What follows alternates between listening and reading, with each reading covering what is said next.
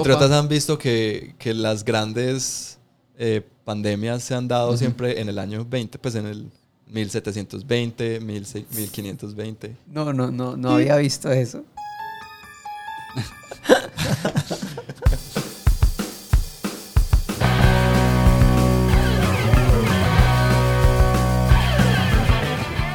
Preparen sus mascarillas, salgan y compren toda la comida enlatada que puedan. Preparen también los antibióticos y antirretrovirales. Hoy en la mesa hablaremos de las enfermedades, epidemias y demás condiciones que afectan nuestra salud, obviamente en el marco de los juegos de mesa. Bienvenidos.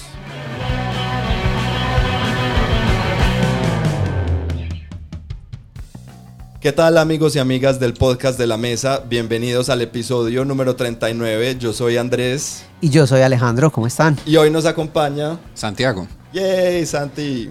El mismo Santiago de siempre. El de siempre, de toda la vida. Para los que no lo conocen, Santi es un gran amigo del podcast de la mesa. Ha participado en varios episodios. Casi siempre en los episodios llamados o titulados Extraños, excéntricos y peculiares, porque él tiende a traernos o a mostrarnos juegos extraños, excéntricos y peculiares. Ajá. Pero hoy no, es, hoy no es por eso. ¿Por qué estás hoy aquí, Santi? Eh, porque estoy enfermo. La, cuare- cuarentena lo cogió en la mesa. Por eso está Santi aquí. La verdad estamos encerrados en, en el, en el club de la mesa sin poder salir. Porque pues eso es lo que hay que hacer hoy. Eh, eso es lo que hay que hacer en estos días, ¿no? Bueno, y a ver, ¿qué, qué, ¿hoy de qué vamos a hablar? Hoy vamos a hablar de un tema que está muy candente y muy picante. Ajá. Como nos gusta a nosotros hablar de, lo, de los temas de moda. Ajá. Eh, que es las enfermedades. En Ajá. especial los virus. Eh, ya con todo este tema pues que se está tratando de el coronavirus y el COVID-19 y cómo ya la Organización Mundial de la Salud lo ha declarado una pandemia. Entonces, Ajá. para todos los que querían saber cómo es eso de pandemic en la vida real, eh, La estamos viviendo, la estamos viviendo, pero desde el piso. Ahora, ¿quiénes serán, quién serán los personajes de... ¿Ustedes quiénes nombr- a quiénes nombrarían como los personajes de Pandemic, pero en el mundo real? Pues como al médico, al... al Ve, yo no sé, qué, qué bueno que me dejaste prepararme para esa pregunta. Trump, ¿quién sería? Pues porque obviamente son los líderes mundiales los que entran ahí, ¿no? Pero no, los personajes son más como una representación de ese puesto De la en, en la CDC, ¿no? Son Sí, como sí. arquetipos, Sí, exacto. pero, pero también podríamos... Pues, pero bueno, ¿quiénes representarían eso? Trump podía ser como ese miquito en el que probaron el virus y, se, y se escapó del laboratorio Y que todos estamos esperando y que se volvió muera. presidente de un país. Ese, es- ese sería. Eso pasa en Pandemic Legacy Season 3. ese planeta sería de los simios. Exacto. Bueno. Pero bueno, de eso vamos, ese es el tema de hoy. Eh, no es que queramos explotar eh, esto, pero estamos haciendo un poco de explotación. Ni hacerles dar miedo, Sí, no, no, no. obviamente no. No Vamos sé, a ustedes tienen, ustedes tienen miedo con el coronavirus. No, o sea, miedo, miedo, a mí no me da miedo tanto el coronavirus como tal, lo que sí me tiene un poco preocupado es algo que yo en realidad ya sabía, pero pues en realidad, pero verlo tan latente pues da miedo y es lo poco preparado que estamos a nivel mundial para lidiar con este tipo de cosas. Exacto.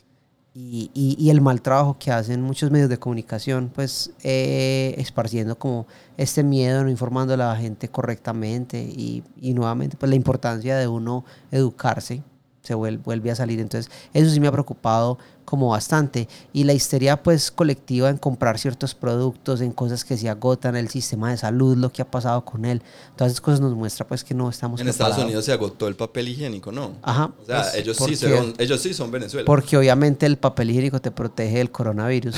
Comérselo. Santi, ¿tienes miedo del coronavirus? A ver, en mi caso, eh, me preocupa es como las poblaciones en riesgo. Vulnerables. Sí. Sí. Eh, tipo adultos mayores, eh, personas que por uno u otro motivo tienen sistemas inmunes más débiles de lo normal. Eh, personalmente no, pues, o sea, si me pasa algo, pues eso es, es una gripa al- para la cual no tenemos defensas, básicamente. Me preocupa que el pánico y el mal manejo que se le está dando desde los medios y desde los gobiernos y personal también colapse los sistemas de salud, que eso es parte de lo que se está intentando prevenir.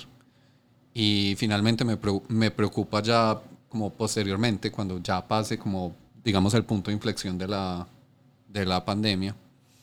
¿Qué va Eh, a pasar? ¿Qué va a pasar? Sí, pues matemáticamente eso llega a un punto en que pasa. Ujú. Eh, ahí qué pasa con los, digamos después, con los sistemas económicos, la gente que entra en pánico y retira toda su plata de inversión. No, y- Los como... Y mira, lo, No es que yo haya hecho eso, Santi, cállate. y mira lo afectada que es la cadena de suministros de cosas que no tienen nada que ver con, con el virus, o sea, cómo se afectan ese tipo de cosas, porque el colapso del sistema de salud, listo, para la gente que tiene coronavirus no pasa nada, pero mira los que de verdad necesitan, por ejemplo, eh, en Estados Unidos, ¿qué pasó con estos, con respirators? Que se acabaron, que no hay, porque los están usando para gente que en realidad no lo necesita no tanto, sí. y hay una un muy, muy poca, o sea, hay una alta demanda. Y lo que dice Santi, y después de eso viene, ¿cómo se llama? ¿Cómo se dice? Eh, los ripples, los, las, Consecuencias. las consecuencias eh, que vienen los próximos, porque es- este virus va a tener consecuencias no, tal vez no em, de salud, pues el virus va a ser, el- la, la pandemia va a ser contenida, pues si algo nos, nos enseñó pandemia, ¿qué es eso? va a ser contenida, o todos morimos, pues no mentiras. Em, pero las consecuencias económicas a largo plazo, pues Sí. creo que lo vamos a vivir. Nosotros estamos viviendo un poco eso en este momento. El, el precio del dólar está horrible, entonces los que compramos juegos de mesa estamos como, Sí. Ups, hora de, hora de sacar los juegos de mesa viejos Sí, y darle rotación. Yo ahorita estaba mirando a ver qué brilla ahí porque todavía está empacado. A ver qué podemos sacar. Con el dólar a 4 mil pesos, creo que Muy va a pasar duro. un buen tiempo antes de volver a comprar juegos de mesa. Sí, digamos, para contexto, antes de que empezara pues todo el boom de este tema, el, el dólar estaba a 3.600, 3.500. 3.500. O sea, subió 500 pesos. Es más, la última vez En- que en la última vez que logramos comprar Santi, que, que compramos juegos de mesa hace dos semanas, lo compramos a 3.480. Pues yo pagué el dólar a 3.480 y hoy estamos a 4.000, cuatro- casi 4.100. Increíble. No. Eh, igual ahí casi que el llamado es educarse antes de tomar decisiones extrañas, sea por el lado que sea, y prepararse, pues. O sea, Buen cosa. consejo para los Ese, juegos de eh, mesa. ese tatuaje, piénsalo. Sí, sí. Bueno, empezamos Yo con algo de el coronavirus. empezamos con algo de noticias, ok. Sí. Bueno, yo les quiero hablar de algo, pues no es, es una noticia interesante porque la leí el día de hoy eh, y me gustó mucho como ahondar un poquito en ella. Eh, a- pues de primer, al, al principio parece algo muy común, muy normal, porque les quiero hablar sobre un, restaurante de juegos de mesa. Eh, cierto, es un restaurante de juegos de mesa que se, que se llama ah, Chicago Board Game Café, ¿Dónde queda? Me pregunto. en San Francisco, obviamente. Queda, Eh, allí, no, queda aquí en Medellín. queda en Chicago. Lo que lo hace interesante son, para mí son dos cosas. Uno, pues que uno, el, el- el propietario es uno de los cofundadores y co-creadores de Cards Against Humanity. Sí. eh, y es Max Temkin. Y una cosa con él es que él ha estado como, él ha entrado con un montón de industrias distintas con este, pues con el dinero y el reconocimiento que hizo en Cards Against Humanity. Y una de ellas, la última que entró, fue a esto de, pues, eh, eh, restaurantes con temas, pues, temáticos. Algo que, una industria que en realidad se, se está acabando, pues, de una manera muy, ba- bastante grande en Estados Unidos. Leí al respecto de eso. ¿En serio? Sí, que Rainforest Café Ah, prácticamente sí. cerró, Planet Hollywood, like, como todas Está esas cerrando cosas. Planet Hollywood. Como que están muy, muy, muy, muy mal. Es Pero una el Hard que Rock, está el Hard Rock. Café todavía sigue bien, ¿o no? Pues en Medellín no Ya sé bien soft rock. esté. Ya, ya, ya ponen el rock más pasito. pero no sé, pero el todo es que, ¿por qué me llamó la, la- la atención esto del, del café? Y algo pues que quería como comentar con ustedes de ese restaurante. Una cosa interesante que decía es que no son solamente comidas como aprobadas para comer con juegos de mesa, ¿cierto? Como cositas que uno coge con una sola mano y eso, Tente sino pies. sino platos de verdad buenos. Hay una, hay una variedad gastronómica interesante, grande y, y buena de comida internacional. Y son platos buenos, decían, como pues, o sea, tenemos adultos viniendo acá, les podemos dar platos grandes. Y el mesero, eh, cuando llega, te muestra como un menú como de vinos, pero es de juegos de mesa, que se llama Games on Tap. Entonces los juegos que tienen disponibles son por lo regular juegos fáciles que no ocupan mucho en la mesa, ¿cierto? Que puedes jugar mientras estás comiendo y toda la cosa, te los explica y los deja jugando. Esa es una de las cosas pues que pasa. Estoy un poco escéptico. sobre Entonces. Te trae eso, pues los jueguitos para jugar, te traen el, el, lo que, pues el menú, lo que vas a comer. Y además de eso, el lugar también tiene como unas salas un poco más grandes que puedes alquilar o puedes como, em, sí, como reservar con anterioridad para jugar los juegos grandes. La colección del restaurante tiene más de 500 juegos de mesa. Ajá. Y entonces puedes jugar ahí si vas por sesiones más grandes. Además de eso, tiene dos escape rooms en el mismo restaurante y aparentemente son, son bastante buenas. Qué chévere. Eh, aunque estoy... ¿Por qué decís escéptico? ¿Qué, qué, qué no Por- te suena?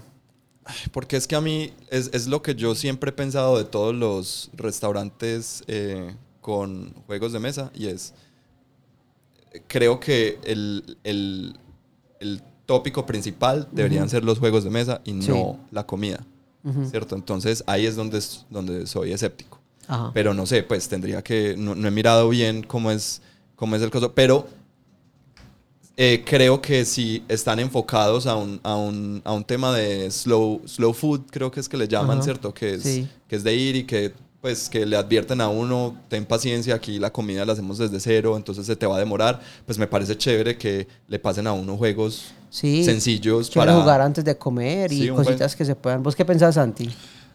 Me suena muy bacano en el sentido que tiene muchas cosas alrededor, que no es solo el restaurante. Entonces uno podría decir como, ah, bueno, vamos a hacer un día de juegos, digamos que es mi cumpleaños. Entonces todos vamos allá, hacemos un escape room, después vamos a una de las salas a jugar juegos un rato, después comemos en el restaurante Sí. y de pronto después juegos otro rato. Sí, creo que está, ahí tenés un buen punto ahí. Está bien montado como todo el... No, y, y me parece novedosa la propuesta. O sea, pensar, por ejemplo, eh, supongamos una cita, tal vez primera vez que vas a salir con alguien o una cosa a la que querés invitar a tus amigos cercanos, tal vez en la, en la opción que dijo Santi. Me parece que sería una excelente, una excelente manera de introducir personas nuevas, porque ellos tienen en cuenta que los juegos que traen a la mesa son juegos que no sean muy como orientados a nerds del, del, del, del hobby, sino que sean digeribles. Entonces. ¿para qué vamos? Pero hablando de eso, o sea, me, me hiciste acordar, aquí a dos cuadras acaban de abrir una cosa, pues hay, un, hay una cadena muy grande que se llama Enigma, Enigma. Room. Yo lo vi. Eh, y pues de, de escape rooms por todo el mundo, aquí en Medellín hay, y acabaron de abrir aquí súper cerquita a nosotros, en- se, se llama Enigma, ¿cómo es que se llama? No, yo vi que es un Enigma Escape Room, pero no vi el resto, pues Y- no. Pero como que van a tener también juegos de mesa, van a tener sala de juegos de mesa. Oh. Como que tienen eh, eh, varios escape rooms y van a tener la sala, pues el, el Board Game Café. Qué interesante, wow. Habrá que ir a verlo porque se ve chévere.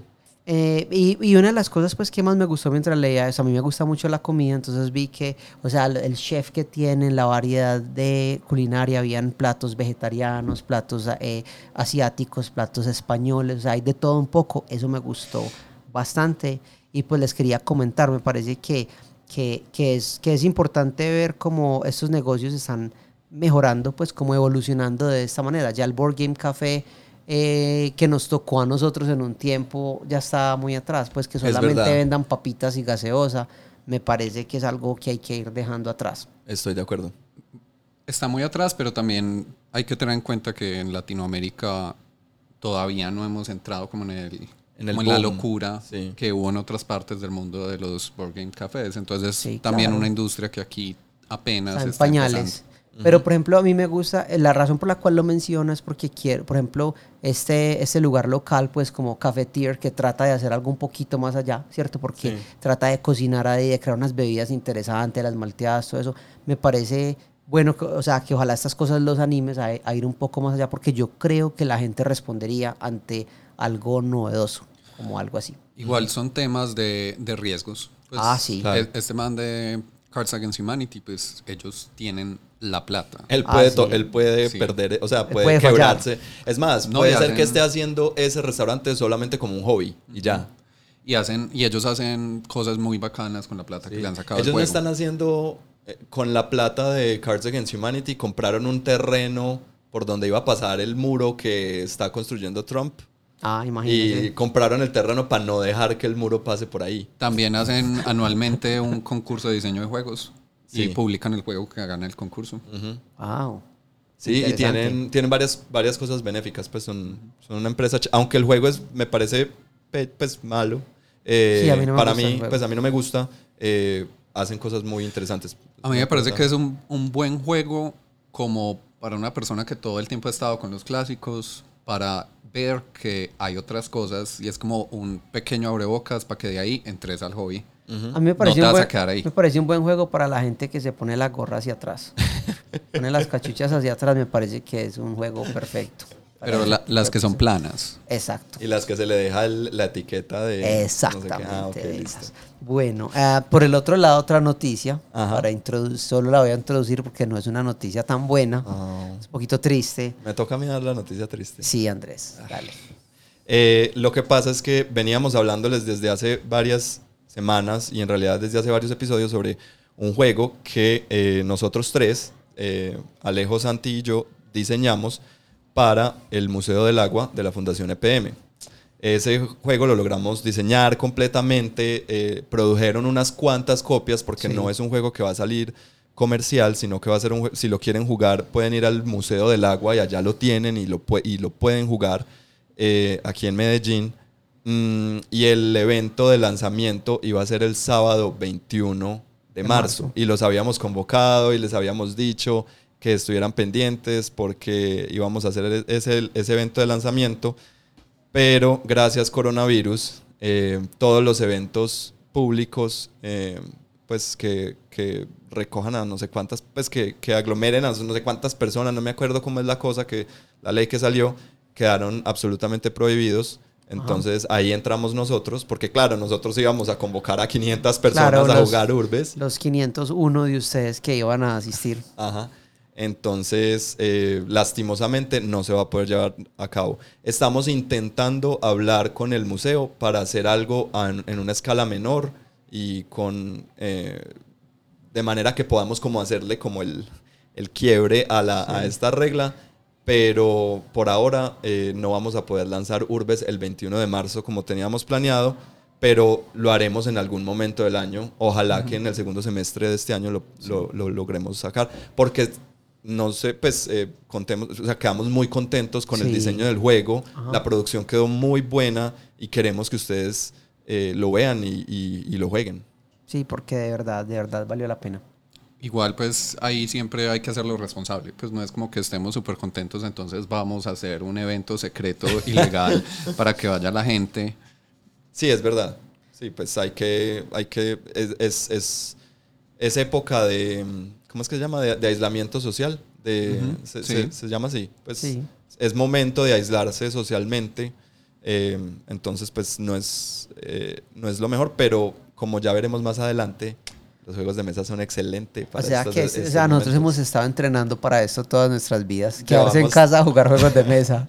Sí, exacto. Toda la vida entrenando para eso. Esas son nuestras dos noticias. Yo, pues, Sí, tengo da- otra noticia, eh, que realmente son muchas noticias, Ajá. porque esto aplica para todos los eventos que estén pasando últimamente.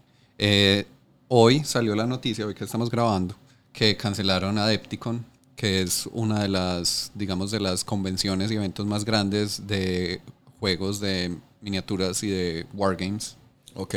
independiente. Wow. Eh, en ese ¿En dónde, se, evento, ¿En dónde se, así, se hace normalmente? la verdad, ¿O es no estoy seguro. Si no estoy mal, es Reino Unido, pero puedo estar completamente equivocado. Depende de a quién le presten la casa. Bueno, ya saben a quién le echan la culpa. Sí, Sí. no, no, ya me curo en salud. Pero tienen, es un evento que tiene tanto juegos de mesa, juegos de miniaturas, otros tipos de wargames. Y durante el evento no solo es mostrar productos, sino que se hacen torneos, algo, más de 100 torneos se hacen durante ese evento, incluido el Golden Demon, que es el evento de pintura de miniaturas de Games Workshop, es Wow. durante el evento. Ok.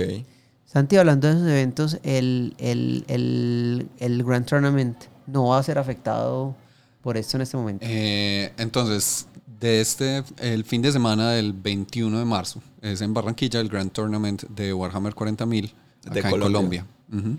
Que digamos que es como el torneo nacional más grande. En este momento sigue en pie. Eh, falta ver pues qué pasa en la próxima semana. Pero por ahora sigue en pie. Somos 40 participantes. Ah, entonces creo que no tiene tanto Sí, problema. pues yo, yo creo que podemos ser 500 de aquí a la otra semana. Claro, pues nosotros aquí ya convocando, con seguridad y, llegan a toca 500. calen- y toca, sí, toca cancelar. No, no, las inscripciones ya están cerradas. Ah, O sea, si algo pasa es que cancele gente. ok. Em, sí, y sabes que ahora me, me hiciste acordar, eh, Come On, esa Mm. gran empresa de juegos de mesa que saca juegos por lo general con unas miniaturas muy chéveres. mm, ellos hacen su propia convención anual que se llama el Kmon Expo. Come on, everybody. Come on everybody. Y mm, el Kmon 2020, que era ahorita también en las próximas semanas, no me acuerdo cuándo, eh, quedó cancelado. Ni Ah. siquiera pospuesto, cancelado. Todavía no han dicho si lo van a hacer en, en otro momento, pero dijeron que a raíz de todo esto del coronavirus queda cancelado. Entonces, Pero es, Wow. o sea, todo eso está pasando y no es por capricho, es como el tema responsable. sí, claro. Sí, claro. Eso es, es- o sea, es triste, pero así tiene que ser. Es que está demostrado que la mejor manera de combatir una epidemia pues es no juntarte con la gente. Entonces, cierto. bueno. Sí, es o bajar la pro- los el número de encuentros diarios con gente o la probabilidad de transmisión. Las dos son lo mejor que uno puede hacer. Entonces, el tema de lavarse las manos así suena que no es súper importante. Es lo no más tocarse la que cara. hay. ¿Qué canción usan ustedes para lavarse las manos? Eh, yo estoy usando la marcha imperial de Star Wars. Santi. Toda completa. Y la cantas en tu cabeza porque eso no tiene letra. No, yo voy tan, tan. pero, ah, pues empiezo desde el principio. Ok. Tan, tararán, tararán, tan, tan. Santi, ¿tú cuál? No sé. Una de No. Britney Spears. Yo estoy No, no, usando, esa yo es la estoy de usando Hit Me Baby One. Pues Hit el coro de Hit Me Baby One More Time. Sí. Por ahí vi eh, que Gloria Gaynor, eh, Gloria Sí, Gaynor hizo el de I Will Survive, también. Y Eso. ella, sí. Ese- Andy, te estamos dando usaría. ideas. Sí, sí. Estamos dando ideas. Estoy tomando nota. ¿Qué tal Toxic? No, Obvio. prefiero, Sería muy, prefiero I muy, Will muy Survive. Muy temática. apropiado. Muy temática. No, ¿Cómo es? Sería, sería irónico, entonces podría ser de Alanis Morissette. Ironic de Alanis Morissette. No, está la de Y me pinté el café. Ah, de, de Gloria Trevi. Gloria Trevi, esa sería buena. Sí. Wow. Todos me miran o como se Sí. llame. Interesante. Este podcast ha tomado un rumbo Wow. inesperado. A hard left. Bueno, eh, hablamos de que hemos jugado. Sí. Hemos jugado mucho. Jugamos mucho estas dos semanas, Muchísimo. aunque en los últimos días no tanto, pero en, las, en estas dos semanas hemos jugado bastante. Ah, por cierto, eh, para los que se dieron cuenta, este episodio no está saliendo, no salió el miércoles como sale normalmente, sino que si todo sale bien, eh, lo están oyendo o sale, eh, está saliendo un sábado, y es porque no solo el coronavirus, sino aquí en Medellín tenemos el coronavirus y crisis ambiental porque tenemos mu- pues estamos muy mal ambientalmente entonces se están tomando un montón de medidas entonces logísticamente nos quedó imposible, Imposible. grabar para que saliera antes del miércoles entonces para los de ustedes que se estén preguntando por qué el podcast de la mesa está saliendo un sábado es por eso es porque nos tocó o sea por la logística de la ciudad sí. nos tocó ajustarnos para eso Pero no importa, acá estamos, no los, no los abandonamos esta semana. Exacto. Eh, entonces sí, hemos estado jugando bastante. No sé quién quiere empezar contando qué has estado jugando. Yo hablo del primero que fue como el juego que yo quería impulsar tanto y es que jugamos Jaws. Tiburón Sin. Tiburón, sí, eso. Jugamos eh, Jaws, eh, esta versión de Ravensburger. Ajá. Y pues a ver, yo fui el tiburón, entonces obviamente a mí me encantó. Yo Pero- fui quien, ah, yo fui Quent. Quent, Ajá. El, el, el, el héroe. Eh, no sé, ¿qué pensaste vos, Andy? ¿Cómo te pareció? Mm, me pareció muy chévere. Me pareció un juego temático. O sea, es, es un típico típico juego cooperativo, pues, semi, pues, Sí, cooperativo. uno contra todos. Uno contra todos. eh, en el que el equipo de todos es, es muy fácil que haya un alpha player. Ajá. ¿cierto? Es, eh, es un, es un, en, en esa parte cooperativa es muy básica, de manera que eh, es muy bueno entonces para gente que no ha jugado juegos cooperativos o simplemente jugarlo entre dos personas. Que una Sí. persona sea el, el, el- Tiburón el y el- tiburón y el, ot- y el otro controle los otros personajes. Entonces se facilita mucho que haya una persona que guíe a los demás. Exacto. El alpha player es ese que estamos supuestamente cooperando entre todos y hay uno que está diciendo, no, vos haces esto, vos haces esto otro, vos haces... y esa persona termina jugando solo. Entonces eh, se vuelve como, eh, en, en algún punto se puede volver aburrido. Entonces por eso creo que es, debe ser muy bueno, porque lo jugamos de a 4, creo. que Sí, lo éramos jugamos cuatro. máximo. Eh, debe ser muy bueno de a 2. Creo que de a 2... Yo creo que se presta para dos. Eh, lo, que, lo, lo que sí, sí me parece cierto. Me parece que es incluso hasta temático si uno se ve la película, que una persona esté ordenando a los otros. Entonces eso es, eso es bueno. Ajá. Me gustó que... ¿Te pareció muy largo? Eh, lo- Un poquito, eh, o sea, tirando a largo. Yo, yo, Tirando a yo sé que jugamos mucho rato, pero, pero yo no lo sentí. O sea, yo sentí la parte final, se, se alarga un poco para tratarlo de terminar. ¿Qué pensabas, Eh, Santi? yo no lo jugué. ¿Me, me podrían contar un poquito cómo funciona? Eh, Sí, mira, Sí. En, en el juego, el juego tiene dos actos. El primer acto es, eh, son las, las, las playas alrededor de la isla, como en la película, que están siendo atacadas esporádicamente por el tiburón, ¿cierto? Y son los tres personajes principales, el, pues, eh, tratando de, de ubicar el tiburón, de ver dónde está, de marcarlo. porque el tiburón se mueve de manera secreta. Ajá, exacto. El lugar que tiene el tiburón se mueve de manera secreta, va atacando en diferentes lugares. Y en esta parte están, ellos están compitiendo el tiburón por, por comerse cierto número de personas. De y- bañistas, y, sí. Exacto, y los otros por evitar que lo haga. Y dependiendo de qué tan exitoso eh, sea el tiburón o los jugadores, pues en el segundo acto ya el tiburón va a tener más cartas para, a su favor, un arsenal más grande de cartas que puede utilizar con habilidades especiales, o los jugadores lo van a tener. Entonces el tiburón intenta hacer eso y uno, como, como los otros personajes, uno va con su barco y uno puede ir o rescatando bañistas, sacándolos de la playa, porque es como, no sé por qué no ven los anuncios, o uno puede cerrar playas, en tal caso ahí no saldrían porque es como aleatorio donde salen los bañistas, o uno puede tirar unos, como unos señuelos y si el tiburón pasa por algún lugar donde están los señuelos, el tiburón tiene que decir, pasé por aquí. Activa como movimiento. Activa. Entonces es como un típico juego de, de- de movimiento escondido. Mm, y eso es lo más bacano, que eso es solamente el primer acto. Y Ajá. luego viene el segundo Y el, acto. y el segundo acto sucede en, ¿Cuándo el, en el Orca. ¿Cómo pasa? Cómo, no me acuerdo qué es lo que triguea el paso del primer acto al segundo. Dos cosas pueden ser. Una, que el tiburón eh, alcance a comerse nueve bañistas. Ah, sí. Y dos, que el tiburón eh, active eh, estos señales de movimiento y todo dos veces. Ajá. O sea, que active dos barriles. Sí. Porque son unos barriles que se le pueden pegar al tiburón o con un arpón o que él active y cuan- eh, perdón, no, que active no, no pasa nada, es si le pegan los los los Si le pegan dos señuelos. Sí, si le Sí. pegan dos de estos a barriles, pues para, para seguirlo más fácil. Como en la película, pues, que le pegan esos barriles para poderlo seguir. Cuando le pegan dos, ya, se acaba el acto. Y el segundo acto sucede en el Orca, que es el barco que ellos utilizan para ir a cazar El el tiburón. famoso barco donde dice vamos a necesitar un barco más grande. Exacto. Definitivamente es pequeño el barco para el poder que tiene ese tiburón de destruirlo.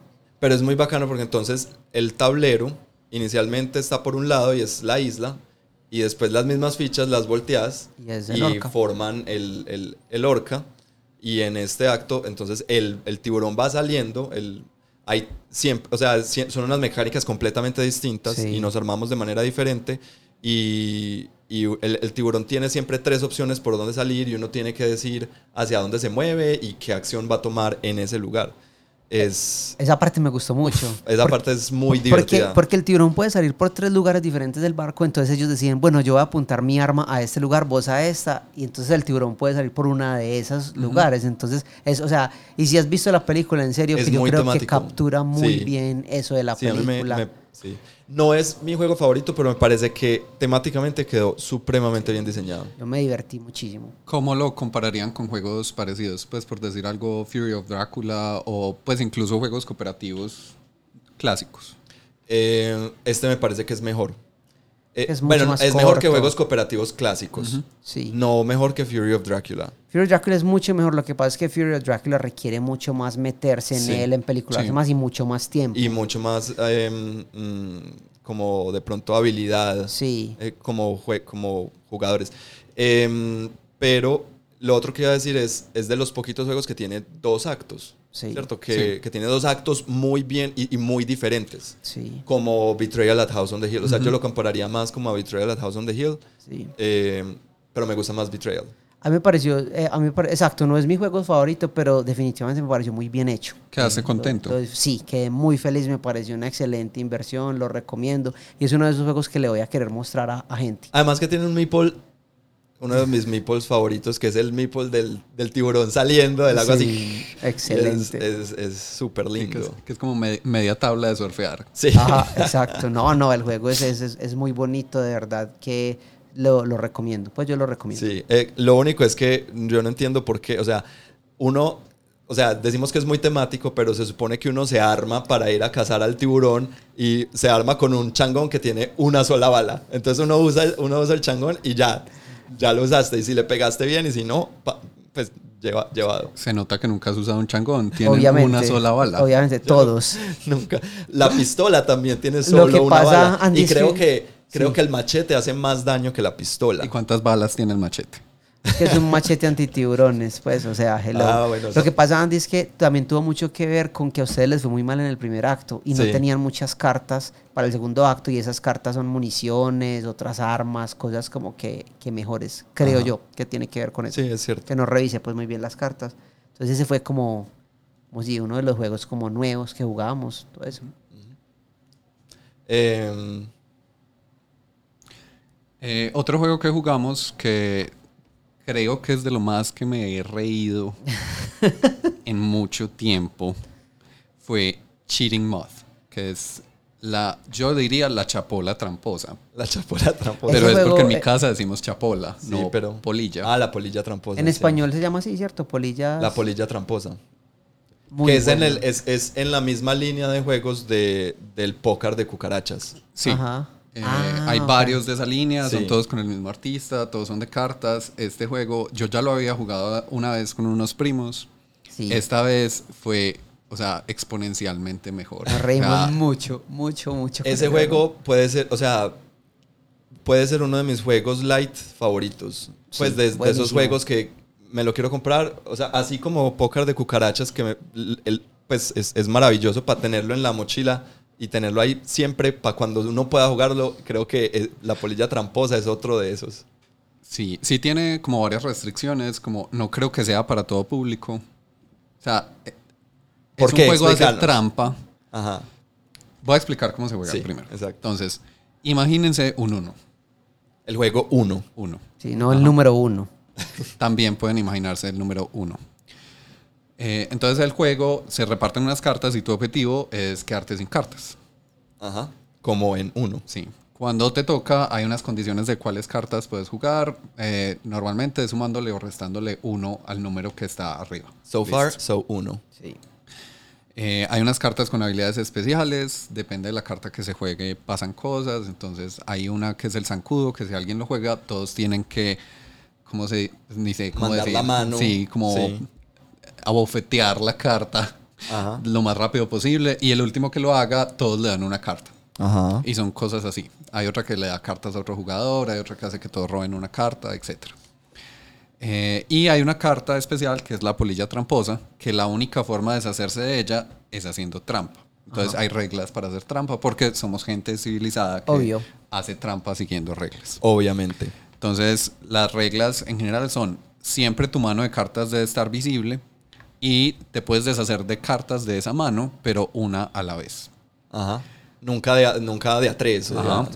¿Cierto? Ya como lo hagas, totalmente O sea, libre. te las puedes, las puedes tirar al suelo, te las puedes meter en la chaqueta, en los pantalones, Era muy tragártelas. gracioso.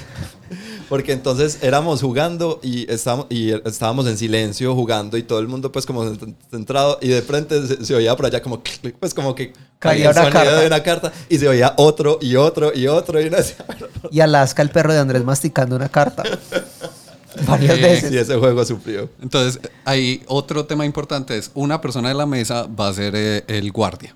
El policía, sí. Sí, entonces el guardia eh, no puede hacer trampa y es el que está pendiente de quién hace trampa. Aparte de que tiene que jugar. Sí, Ajá. sí, sí. Es el único que puede jugar las cartas de polilla, pues de forma Las normal. puede, las puede jugar, exacto, de forma normal porque esas cartas también tienen número. Sí. Y, y es el único que puede pillar, pues darse cuenta quién está haciendo trampa. Si los coge en el acto, eh, ellos se vuelven el nuevo guardia y él puede deshacerse de una carta y cosas así. Si no lo, o sea, si se equivoca, roba cartas, lo cual es malo porque es estilo 1, quiero deshacerme de mis cartas. ¿A alguno de ustedes les tocó ser guardia? A mí sí, no. yo fui el guardia. No ¿Cómo se tocó. siente? No, es muy gracioso, o sea, porque todo el mundo te está mirando y todos están en contra tuya. Es, es- eso es una de las cosas. Todos están en contra. Entonces vos sabes que todos están haciendo trampa, pero no Sí. sabes cómo exactamente. Y todos estamos pendientes, o sea, todos estamos mirando para estar pendiente cuando no nos estés mirando, cuando Sí, es no horrible, estés haciendo es contacto horrible. visual. Mariana sufrió mucho como guardia. Sufrió demasiado como guardia, fue Yo- muy gracioso. Yo las veces que he sido guardia me pasa como que casi me da un aneurisma. Es como que uno está intentando tener como visión periférica de toda la mesa a la vez y darse cuenta de todo y no funciona. Imposible. Y de pronto uno como que digo, "Oh, lo estoy haciendo muy bien, ve a una persona que hace nada, tenía ocho cartas y ya Sí. tiene dos. Eso es lo más charro, porque repartían como, al principio le reparten a uno como ocho cartas, no sé, no importa cuántas, y de pronto daba, la, daba una ronda y ya Santi tenía tres cartas en la mano, y uno es como, Que ¿qué? todos habían puesto de a una carta. Sí. O también el guardia, el guardia como que decía, no, no, me voy a parar. Entonces se paraba y miraba al piso y debajo de gente había 10 cartas en el piso. y era como, "¿Haz- ¿esto a qué horas sucedió? Sí, eso sí. Es, Es de las, o sea, lúdicamente de las mejores experiencias que he tenido, porque es, pues, nos reímos, Sí, todos nos reímos sin parar jugando ese juego. Sí, restricciones que tiene, pues ya medio entendiendo de qué se trata. Eh, yo la primera vez jugué con unos primos que están es, acostumbrados como a juegos clásicos y es de esa gente que, que se cree muy viva, que es como, ah, yo soy avispado, yo soy bueno jugando, entonces nadie me va a pillar. Avispado. Hola, primos de Santis. Sí, ah, no escuchan esto. y si escuchan, hola. Ustedes saben que es verdad. Lo que pasaba era, claro, hacían trampa y los pillaban y se ponían a alegar que no hicieron trampa. Ah, Ah, claro. Y así ese juego es imposible. O sea, tiene que ser como todos estamos haciendo trampa, pero si se dan cuenta que lo hicimos, uno dice, sí, totalmente lo hice, ahora yo soy el guardia. Ajá. Eh, entonces es un juego de hacer trampa con reglas de cómo hacer trampa y hay que ser muy juicioso con esas reglas. Pues y hay que, Si no, aceptar, no y hay que aceptar la regla. Sí, Pues, si no, no funciona. Si sí. no, el juego ya pierde Pero es que, todo. pero es que eso es, eso es- son todos los juegos. O sea, uno, uno cuando va a jugar un juego, uno o acepta las reglas o el juego no funciona. exacto, ¿no? Y mira que hay juegos. e- Este es un juego, y qué bueno que mencionaste eso, Santi, porque yo pensé lo mismo. Como, ¿te acordás cuando jugamos Gloom? Sí. Que Gloom es un juego que a pesar de que tiene unas reglas requiere una, o sea, como una entrega al juego, un Sí. compromiso con el juego, porque si no es horrible. Sí, no, si uno no. te en películas con él es horrible, eso pasa con ese juego. Que si la gente no acepta, pues, o sea, afortunadamente estábamos entre nosotros personas que juegan bastante y con quien yo sé que se puede jugar bien, pero si son personas que no aceptan eso, el hecho de que hacer trampa es parte del juego, por tanto, pues si te pillan hay que aceptarlo, porque esa es la regla. Eh, si eso no está, pues sí, puede ser incómodo. A mí me, me recordó mucho. hay un juego, ¿cómo es que se llama? Alien.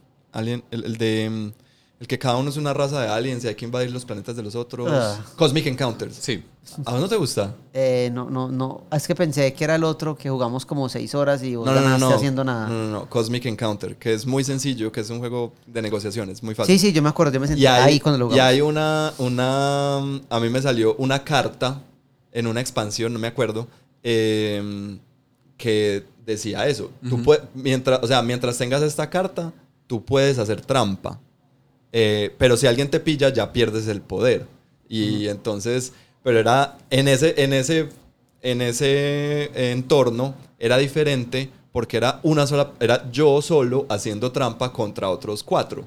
Y ellos no sabían y ellos, y ellos eso. no sabían. Entonces, cuando me pillaron haciendo trampa, o sea, pensaron que de verdad yo estaba haciendo trampa y yo, yo no, no. O sea, me tocó, ahí es cuando, pues si la carta dice, revela esa carta y no sé qué, y yo no, no, no, pues sí, sí estoy haciendo trampa, pero, pero es porque estoy apegándome a las reglas del juego. Ve, qué raro eso, porque a mí me ha pasado que, que he visto, pues bueno, si me pasara con vos, si yo te viera haciendo trampa, en- entendería que debía haber algo raro, una razón, porque pero a mí me ha pasado con personas que he jugado y los vi haciendo trampa y yo no dije nada, sino que nunca más volví a jugar Yo- con ellos. Sí, yo cuando veo a alguien haciendo trampa, yo no, no Sí, digo ya. nada. Pues a no ser que sea la polilla tramposa. Pues, pero... Ah, otro, otra restricción de ese juego es como uno está tirando cartas, deshaciéndose de cartas, pues hay que pensar en qué lugares se puede jugar. Ajá. Y qué perros están alrededor. Sí, todo ese tipo de cosas. De pronto es un juego que vale la pena totalmente comprarle protectores a Sí, las sí, cartas. sí, sí. Ajá, Porque tus cartas van a sufrir, sí, pues van a, van a recibir uso y abuso. muy, muy Así bien. es. Andy. Y el último juego que queremos mencionar eh, se llama Crossing. Ajá. Eh, un juego muy divertido que se los vamos a explicar y lo pueden hacer ustedes en su casa. No necesitan comprarlo, aunque la versión, o sea, el juego como tal es muy lindo, tiene una, una, un arte muy bonito, pero no importa, pues eh, si eres una persona, pues lo pueden improvisar en casa. Eh, Con componentes. Yo ya lo hice con, con mis primos, lo, lo improvisamos con chips de póker y funciona perfecto y es muy chévere. Y es lo siguiente, si tenemos, o sea, Es, es para 3 a 6 jugadores. Y se ponen en, en la mitad de la mesa, se designan un número de espacios, eh, es como unas losetas, Sí. eh, igual al número de jugadores. Se menos podría hacer uno. con portavasos. Sí, nosotros lo hicimos con portavasos. Eh, eh, eh, igual al número de jugadores menos uno, ¿cierto? Entonces, inicialmente eh, hay chips de tres colores, de cuatro colores, digamos amarillo, azul y rojo y, y blanco, ¿cierto? Eh, hay más de la, eh, hay igual cantidad de amarillos que de azules que de rojos, pero de blancos hay menos. Y eh, se meten en una bolsa, eh, se revuelven y se sacan al azar y se ponen dos chips en cada uno de estos, de estos eh, espacios designados, ¿cierto? Y hay una persona que cuenta hasta tres y a la cuenta de tres todos señalan a uno de esos espacios asignados. Si más de una persona señaló a un espacio, Al mismo espacio. al mismo espacio, entonces nadie se lleva nada de lo que hay ahí. Si solo una persona señaló un espacio, esa persona se lleva a su espacio como, digámoslo, sí. vulnerable, Sí. ¿cierto? Ese espacio vulnerable es importante porque de ahí en adelante la gente puede, o sea, y luego vamos a la siguiente ronda en la que le, le ponemos, digámoslo así, una- un chip más o, o a veces más a, a cada uno de los espacios del centro y volvemos a contar hasta tres, pero ya esta vez yo puedo o apuntar a, las, a los espacios del medio o apuntar a los espacios vulnerables De cada uno. de, ca- de, los, de, de los demás. Entonces le puedo robar las fichas a los demás. O yo como jugador, en vez de apuntar, puedo proteger mis fichas. Puedo bajar la mano y proteger mis fichas y, y ya pasarlos a, como a la parte de atrás en donde ya nadie me las puede Como robar. Tu banco personal, ya Sí. donde no. Y el objetivo del juego es, al final del juego, el que tenga más sets, pues cada set de amarillo, azul y rojo da una cantidad de puntos y cada, y cada ficha blanca da una cantidad de puntos. Creo que los sets dan 5 puntos cada uno eh, y las blancas dan 2 puntos. Ajá. Y las y que cada quedan- ficha que quedan sueltas da un punto. Y ya, es un juego que se juega rapidísimo, se juega hasta que se acaben las, Las las, fichas. las fichas de, de la bolsa y es maravilloso. Fue muy bueno, fue muy gracioso. Es, es muy chévere. Es sencillito, es rápido, es... Hay gente que es muy buena jugándolo y hay gente que es muy mala jugándolo. Yo soy muy malo en ese juego. Permite, mu- ahí tiene mucha interacción porque entonces uno tiene como un stash ya que se ha hecho y, y, y estamos, estamos jugando y uno les dice como, hey, eh, no me robes y yo no te robo y entonces vamos así, pero uno no sabe y uno, y, y bueno, yo traicioné a, a Santi, yo sé, Varias veces. y valió la pena. No vuelvo a confiar en la humanidad. gracias a mí. Qué, qué terrible momento. O Pero sí, gracias al coronavirus. el juego fue muy bueno. De verdad que fue muy divertido y es muy amigable, ¿no? Sí, Con cualquier tipo de persona se puede jugar. Eso me gustó bastante. bueno, eso en lo que hemos jugado. Hablamos mucho de eso. sí. Qué bueno. Eh, Comentarios. Sí, yo, eh, hagámosle, rap- pasemos para que pasemos rápidamente al tema del día. Sí. Eh, hay dos comentarios muy chéveres que nos dejaron sobre el, el episodio anterior. ¿De qué, ¿De qué hablábamos el episodio anterior? El episodio anterior que fue en el que estuvimos hablando de juegos ah, famosos, los juegos más famosos y como alternativas a ellos, qué pensábamos, si nos jugaban, si nos gustaban o no. Un, un episodio eh, completamente subjetivo. sobre Completamente subjetivo. Nuestra opinión sobre estos juegos. Ajá. Eh, y ya. Y recuerden que, o sea, al final del episodio concluimos en que si alguno de esos juegos que nosotros dijimos que eran malos, pues te parece bueno y te gusta jugarlo, pues maravilloso, juégalo. Sí, súper Pues, bien. sí. O sea, eh, a nosotros no, no- puede no gustarnos algo, eso no lo hace malo. Eso lo hace que a nosotros no nos guste y ya. Entonces, Pablo Opaso, que un oyente muy juicioso en, en Chile, saludos a Pablo, un abrazo muy grande para ti, siempre nos manda un abrazo, nos dice, entretenido episodio y yo propondría al que le guste Scrabble, que fue uno de los juegos que pusimos, Sí. que entre otras, Scrabble di- mm, dijimos que, pues, bueno, yo dije que era un excelente juego, a mí me gusta mucho Scrabble. Él dice, para el que le guste Scrabble, eh, que pruebe alguno de estos. Titu, titularing, eh, Werewords y Código Secreto o Just One. Just One es uno de los juegos que no- nosotros Sí, tenemos. eh, Just One no, no le veo mucho, pues como muy parecido a Scrabble, pero pues está Pero sí bien. es un juego muy bueno. Pues es un juego de palabras. Eh, Werewords no lo he jugado, pero tengo entendido que es muy divertido. Yo, sí. yo he visto playthroughs de Werewolf Eh, Works. Works. Y eh, se ve muy, muy bueno. Es como que un, un mashup de cosas que uno no pensaba que fueran a juntar bien y funciona. Qué bien. Wow. Y, el otro, Titularing. Titularing no, lo, No lo conozco. conozco.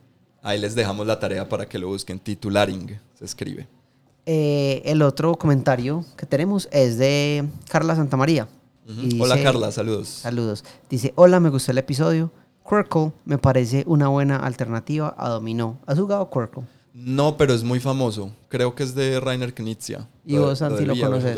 Eh, tampoco. Pues lo he visto, pero Es de esos que hay que armar pues como un espacio, como con espacios, un- háganse de cuenta un Tetris, pero no con espacios cuadrados, sino hexagonales. Y Ajá. hay que rellenar el espacio y tiene que tocar como los colores con colores. Por eso yo creo que de ahí Ah, viene la, eh, que es parecido a Dominó.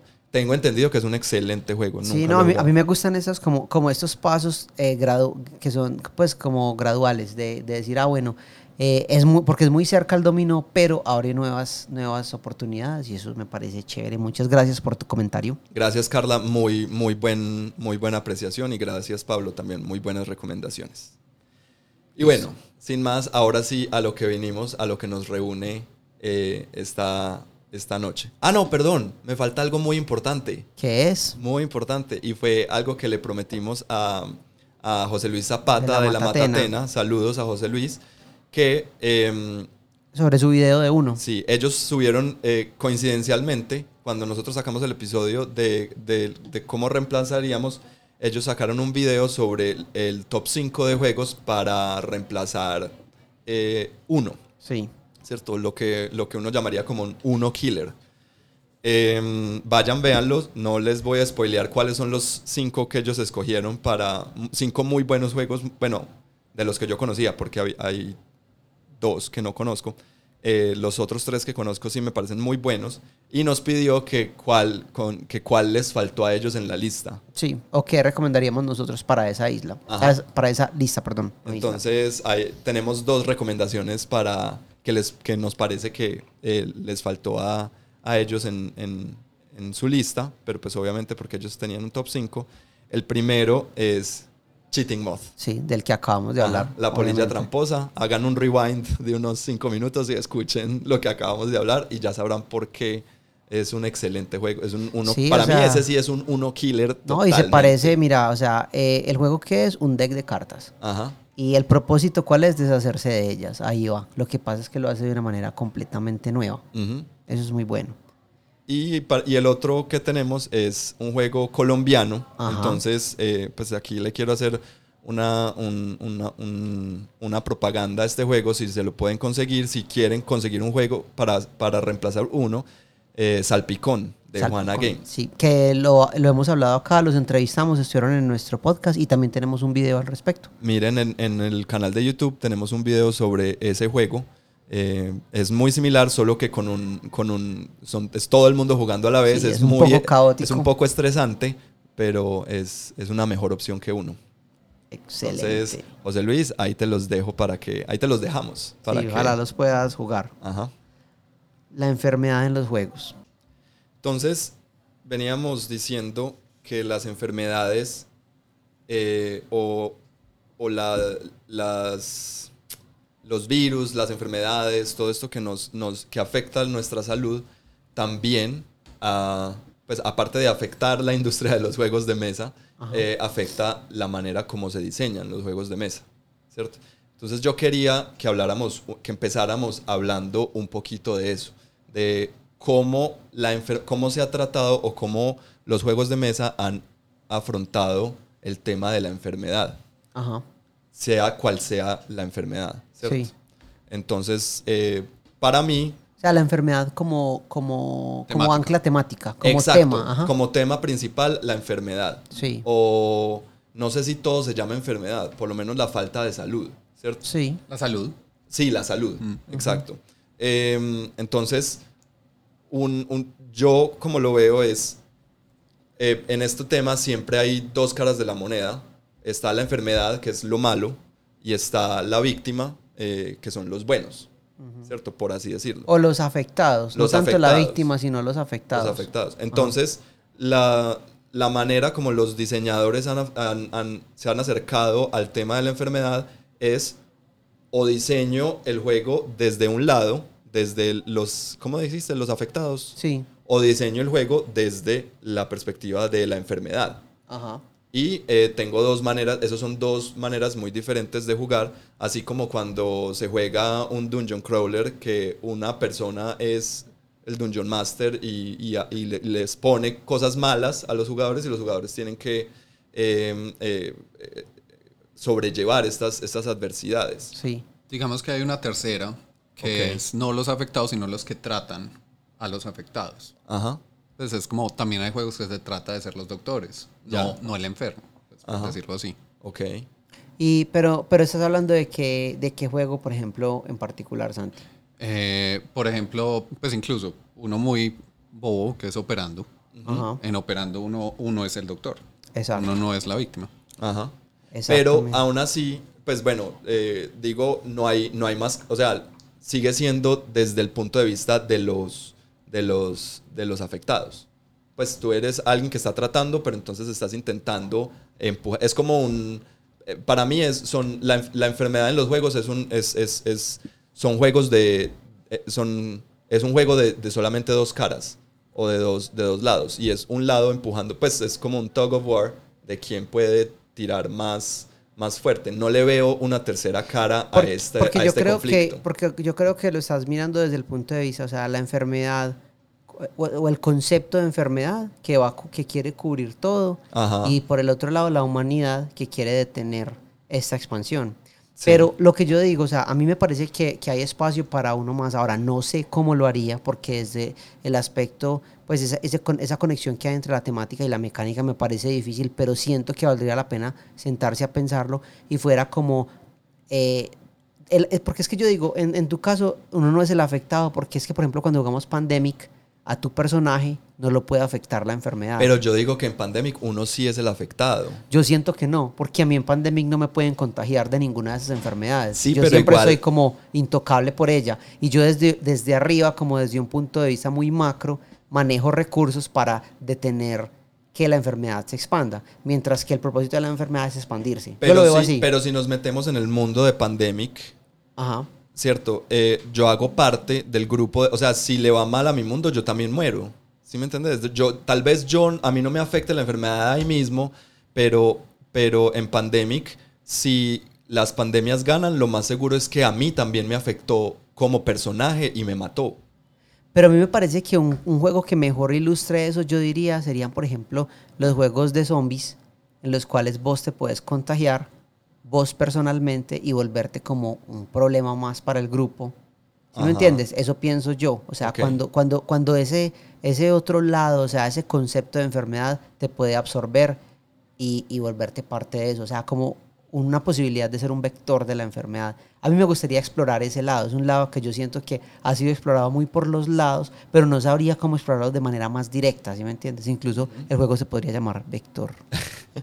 Pero entonces para ustedes hay esa tercera, como ese tercer empuje, no solamente el que yo veo de afectados virus, sino que también de, de los healers, pues, o los, De- los, los, Pues, los que tienen el control. Depende como de a cuánto detalle te vayas, porque si uno lo ve al más macro es como temática salud.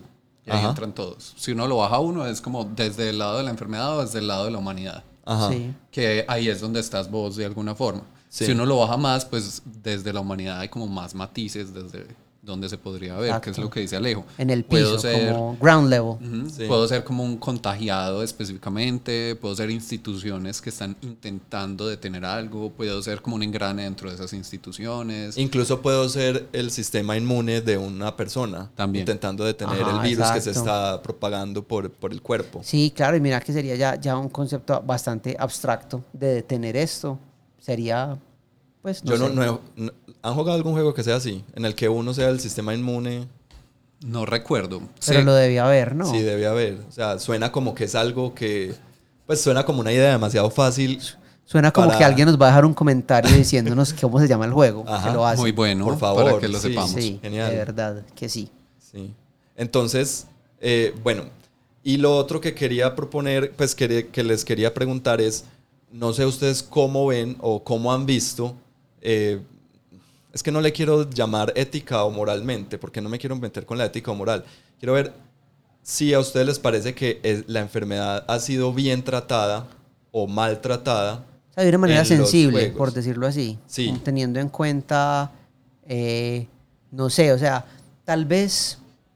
Tal o sea, la vez enfermedad, la enfermedad como enfer- o sea, un juego como Pandemic que juega con la idea de, la- de las pandemias y algo que estamos viviendo en este momento y lo que vos decías ahorita antes de empezar el episodio, antes de empezar a grabar, o creo que al principio del episodio lo dijiste, que si algo nos ha demostrado el coronavirus es que cuando llegue una Ah, sí. pandemia dura, no estamos listos, no vamos a estar listos para, para afrontarla mundialmente.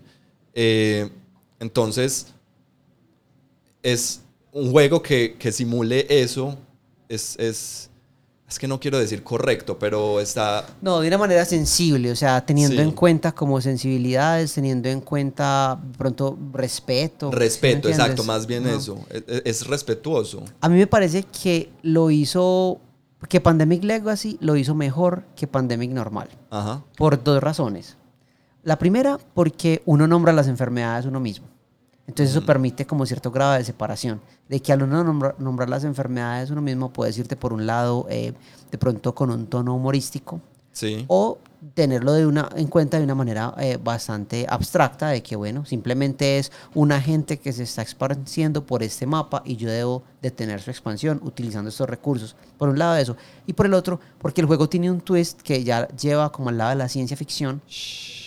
Y me parece que eso nos remueve más de la realidad, entonces pues esa distancia eh, conserva cierto respeto. Yo creo eso. ¿Vos qué pensás, Santi? Mm, Yo creo, para mí tratarlo con respeto es, o sea, que simule correctamente lo que está mostrando. Ajá. Y la verdad de los juegos que he jugado, todos tienen un elemento como de verdad en ellos. O sea, uno puede sacar lecciones de Pandemic de cómo se esparcen las enfermedades, de qué tan rápido puede explotarse algo que no se controla bien. Es más, están saliendo, están saliendo muchos artículos en internet de gente explicando pandemias, o sea, el concepto de una pandemia con O sea, el tablero de pandemic. pandemic y no sé qué, ¿cierto?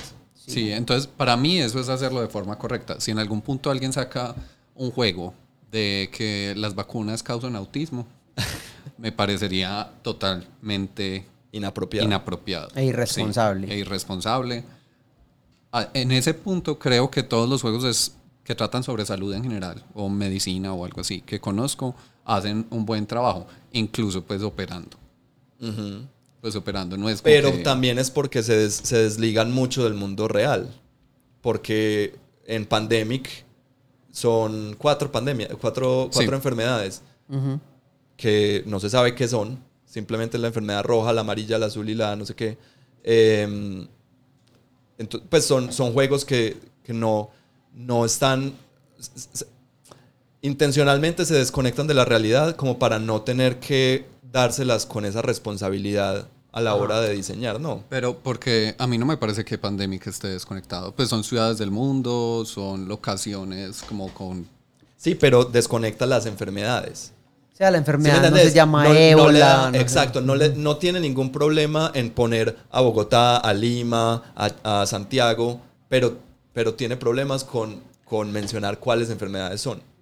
Pero sí, pero eso sí, creo que eso es muy correcto, porque si fueran a poner como, no sé, eh, en Pandemic está, hay varias regiones, ¿cierto? Sí. Entonces está como África y Suramérica, Ajá. está Norteamérica, Europa, está Norte de África, Medio Oriente y está Asia, Oceanía, Sureste Asiático, Sí. algo así, ¿cierto?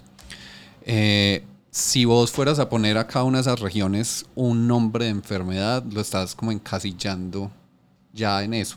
Ajá. Entonces, lo que decía Alejo, que le parecía muy bacano de Pandemic Legacy, es que uno le ponía los nombres a esas enfermedades. Entonces, es como, bueno, ya no es nuestra culpa decir, como, listo, entonces África lo vamos a asociar con esta enfermedad. Y de pronto caemos en un cliché. Sino que ya es de los jugadores y ellos verán, pues, como, qué tan serio se lo tratan. Entonces el diseñador se lava las manos ahí en ese sentido, De una manera u como otra. lo debe hacer. en Sí, ya que los pandemia. jugadores le pongan nombres eh, bastante extraños a los, a los personajes, ya es otra cosa, ¿cierto? Sí. Ahora, es, existe también otros juegos de Pandemic que sí es como más específico. Por ejemplo, Pandemic Iberia. Ajá. Contanos, ¿cómo así? Pandemic Iberia es una versión de Pandemic que pasa en Iberia. creativo todo. Ah. No mentira. sabía. Es lo que debería ser. Ajá. Sí. Y es justo sobre la Spanish flu, la gripe La española. influencia española, Ajá. sí.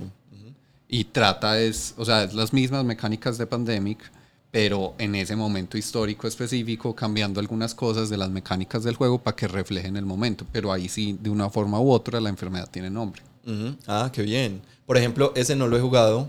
Tengo que jugarlo para, para darme cuenta de cómo, cómo entonces ya sí lo, lo, lo, lo ligan completamente al mundo real.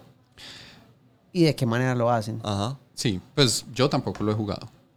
ya. Entonces, Sí, tómenlo que- con un sí. grano de sal, sí. O sea, sé que en el periodo histórico coincide con, e- con esto y está inspirado en ello.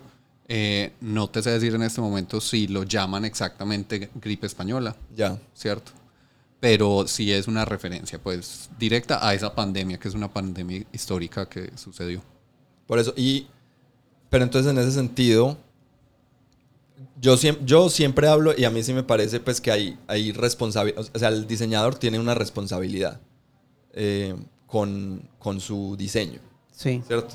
Eh, entonces, me parece que la- la- las enfermedades son uno de esos eh, temas que em, por temas, por, por cuestiones de esa responsabilidad tan grande que tiene un diseñador, eh, tendemos a hacer los juegos de enfermedades más tipo chistosos o más tipo, eh, pues los alejamos mucho de la realidad, ¿cierto?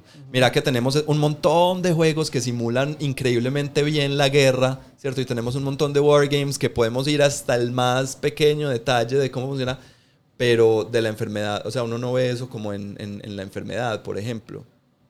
Pues tal vez sea un tema que no ha sido explotado del todo, no sé. O tal vez la gente quiera mantener como cierta distancia profesional de él para no abordarlo de manera incorrecta. Por eso, porque, porque puede ser un tema demasiado sensible, no sé. Puede ser. Sí, pues incluso en los wargames, pues yo creería, los wargames tratan la guerra, pero como, entre comillas, esto va a sonar horrible, la parte divertida de la guerra. Pues como yo comandar las tropas, tener una estrategia mejor, tácticamente Sí, pero, coman- ganarte. pero, pero comandas, la, o sea, el, el desembarco en Normandía. Sí, pero nunca te muestran, mataste a Juancito, que tenía una familia, no sé qué. O sea, le van a minimizar el a la estrés parte. postraumático. Tengo Sí. entendido que, que Undaunted sí lo hace. O sea, que, en- que en Undaunted, el, el que es un nuevo juego de simulación Sí. de guerra, al parecer sí, y tú, y tú lo llevas y matan al personaje, matan a, a Pepito Pérez, pues. Sí, pero matar a Pepita Pérez es descartarlo más, Ajá. ¿cierto? O sea, a de pronto te eres más consciente que Pepito Pérez tenía estas habilidades, entonces te duele perderlo, ¿cierto? Ajá.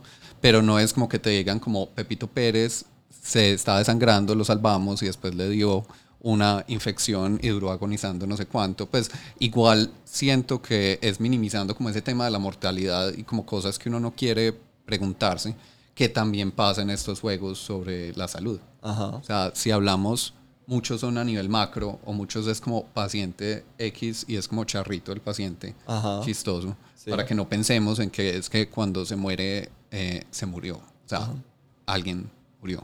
Sí. Entonces, Y, y es que tal vez es porque son juegos, no. Pues Sí, tal sí. vez es el hecho de que al fin y al cabo son juegos. O sea, sí, quizás- pero, pero, pero, pero no porque son juegos quiere decir que tiene que ser únicamente divertidos, ¿sí me entiendes? No, yo pienso que hay espacio para, hay espacio para la diversión, pero también hay espacio para, el sufrimiento. no, pero para la exploración como, como un poco más profunda o más filosófica, como lo hemos hecho con otros juegos como eh, A Quiet Year, eh, Village. Village. Bueno, otros juegos que eh, La Bestia, ¿cierto? Que exploran como es un aspecto más más profundo. Es como para mí como el cine. Ahí yo voy a ver una película no de Marvel, pero yo voy a ver Jurassic Park para divertirme. Claro. Pero yo voy a ver una película de Lars von Trier para cuan- pues porque quiero un poco más de contenido, quiero eh, quiero como como un poco más y no no necesariamente el uno excluye al otro. Sí, está como. Sí, es, hay como un potencial ahí, pero igual que en el cine y en otros medios, es como la parte más indie la que le va a tocar entrar a cumplir esas cosas. Y mira, Exacto. los juegos que hice como ejemplo son juegos realmente, pues, como de nichos. son- raros. Sí. E Pero incluso en la lista de un juego en el cual yo, yo quería hacerles esas preguntas, porque siento por ver su nombre, yo nunca lo he jugado. entonces pasemos a... Ajá. Aquí tenemos una lista de algunos juegos que pudimos encontrar que tratan de enfermedades. Es, la verdad es, es complejo encontrar, aunque, aunque suene raro, es, es- es- es difícil encontrar juegos que traten sobre enfermedades, eh, encontrar listas. Mm, no sé por qué. Y Sí. aviso de una vez que muchos de esos no los he jugado y, no a- los- y algunos no los, hemos conocía. jugado, Ajá. sí. Sí, pues y si alguien conoce más juegos, nos encantaría escuchar, especialmente juegos que sean como, como interesantes, que traten estos temas, sea como una simulación muy buena, que uno aprenda en el juego, que sean súper divertidos, o sea, que tengan algo en especial, que no Ajá. solo sea como, ah, busqué en internet y encontré este juego que no hablaron. Ajá. Sí. Entonces, aquí tenemos pues Pandemic, ya hablamos un buen rato de él y cómo, cómo eh, intenta como, como simular el mundo real, pero no del todo. Y le deja, ya después Pandemic Legacy le deja esa responsabilidad al- a los jugadores y ustedes verán qué tanto lo aproximan a su, a su mundo o, o- o no. Y Iberia, en el que, en el que de pronto hacen un trabajo más, pero no Más sabemos. histórico. Pero también hay otro Pandemic que es Contagion, que es un juego pues que no sé por qué se llama Pandemic. Yo me imagino que le pusieron el Pandemic como por pues para poder seguirle eh, exprimiendo como plata a esa, a esa vaca. Pero en Contagion uno juega a hacer el virus a infectar el mundo entero. ¿Vos lo has jugado? Sí, ¿Y es muy bacano, es muy bueno. Es, es- es un juego de cartas en el cual pues uno tiene que ir como jugando. Sus cartas son los diferentes tipos de virus y hay diferentes tipos de lugares y uno tiene que ir infectando esos lugares y los estúpidos humanos mantienen curando y hacen todo para que uno no se pueda esparcir. Ah, no me dejan ser un virus en paz. ¿Verdad? Exacto. Dejan Plaga. esparcirse y dañar todo. Entonces, pues es otra, es otra, ese es uno de los poquitos juegos que ve, que, o que toma la, la- que toma el diseño, o, o que el diseño fue hecho desde la, desde la otra cara de la moneda, desde la parte mala, por así decirlo, empujando. Eh, no recuerdo, en Pandemic Legacy uno podía perder personajes. Sí, Por- ¿Cómo los perdías? morían. Cu- Sí. Acuérdate que cuando, cuando hay un outbreak en una ciudad, Ah, sí. mueren. Podían quedar... Cuando vos estás en un outbreak, cuando vos estás en una ciudad que tiene un outbreak, ese personaje muere. ¿Y eso es solo de Legacy o en el normal No, en también el pasa? normal también pasa. Ah, bueno. pero lo reemplaza ahí mismo otro personaje. Que es el hermano, que hacía lo mismo. No sé si valga la pena muy rápidamente contar de qué trata Pandemic. Ah, sí, contemos. Sí, de manera Hemos muy hablado general. mucho, pero hay, puede haber mucha gente que nunca Sí. ha escuchado de Pandemic y es, bueno, ¿quién quiere? Eh, Si quieren, Dale. yo por encima. Entonces, en Pandemic uno tiene como un mapa del mundo. Y hay, y hay unas ciudades que, principales conectadas como si fueran una red con las vecinas, ¿cierto? Hagan de cuenta Risk. Eh, Risk, Más pero... o menos. Sí, pero como una red. Sí. Eh, está divididas en cuatro colores, que son como las cuatro colores de enfermedades que lo dijimos ahorita. Entonces, sí. La enfermedad amarilla, la azul, la roja y la negra. Ajá. Eh, y ya como tal, los jugadores es un juego cooperativo, eh, son parte de un equipo como de respuesta de la CDC, que es el Centro de Control de Enfermedades. Eh, tomamos roles diferentes, hay entonces un médico, un ingeniero, un investigador, alguien de logística, Un aviador, un un militar, soldado, sí. sí. Eh, y nosotros somos fichas que van por el mapa tomando acciones para curar esas enfermedades.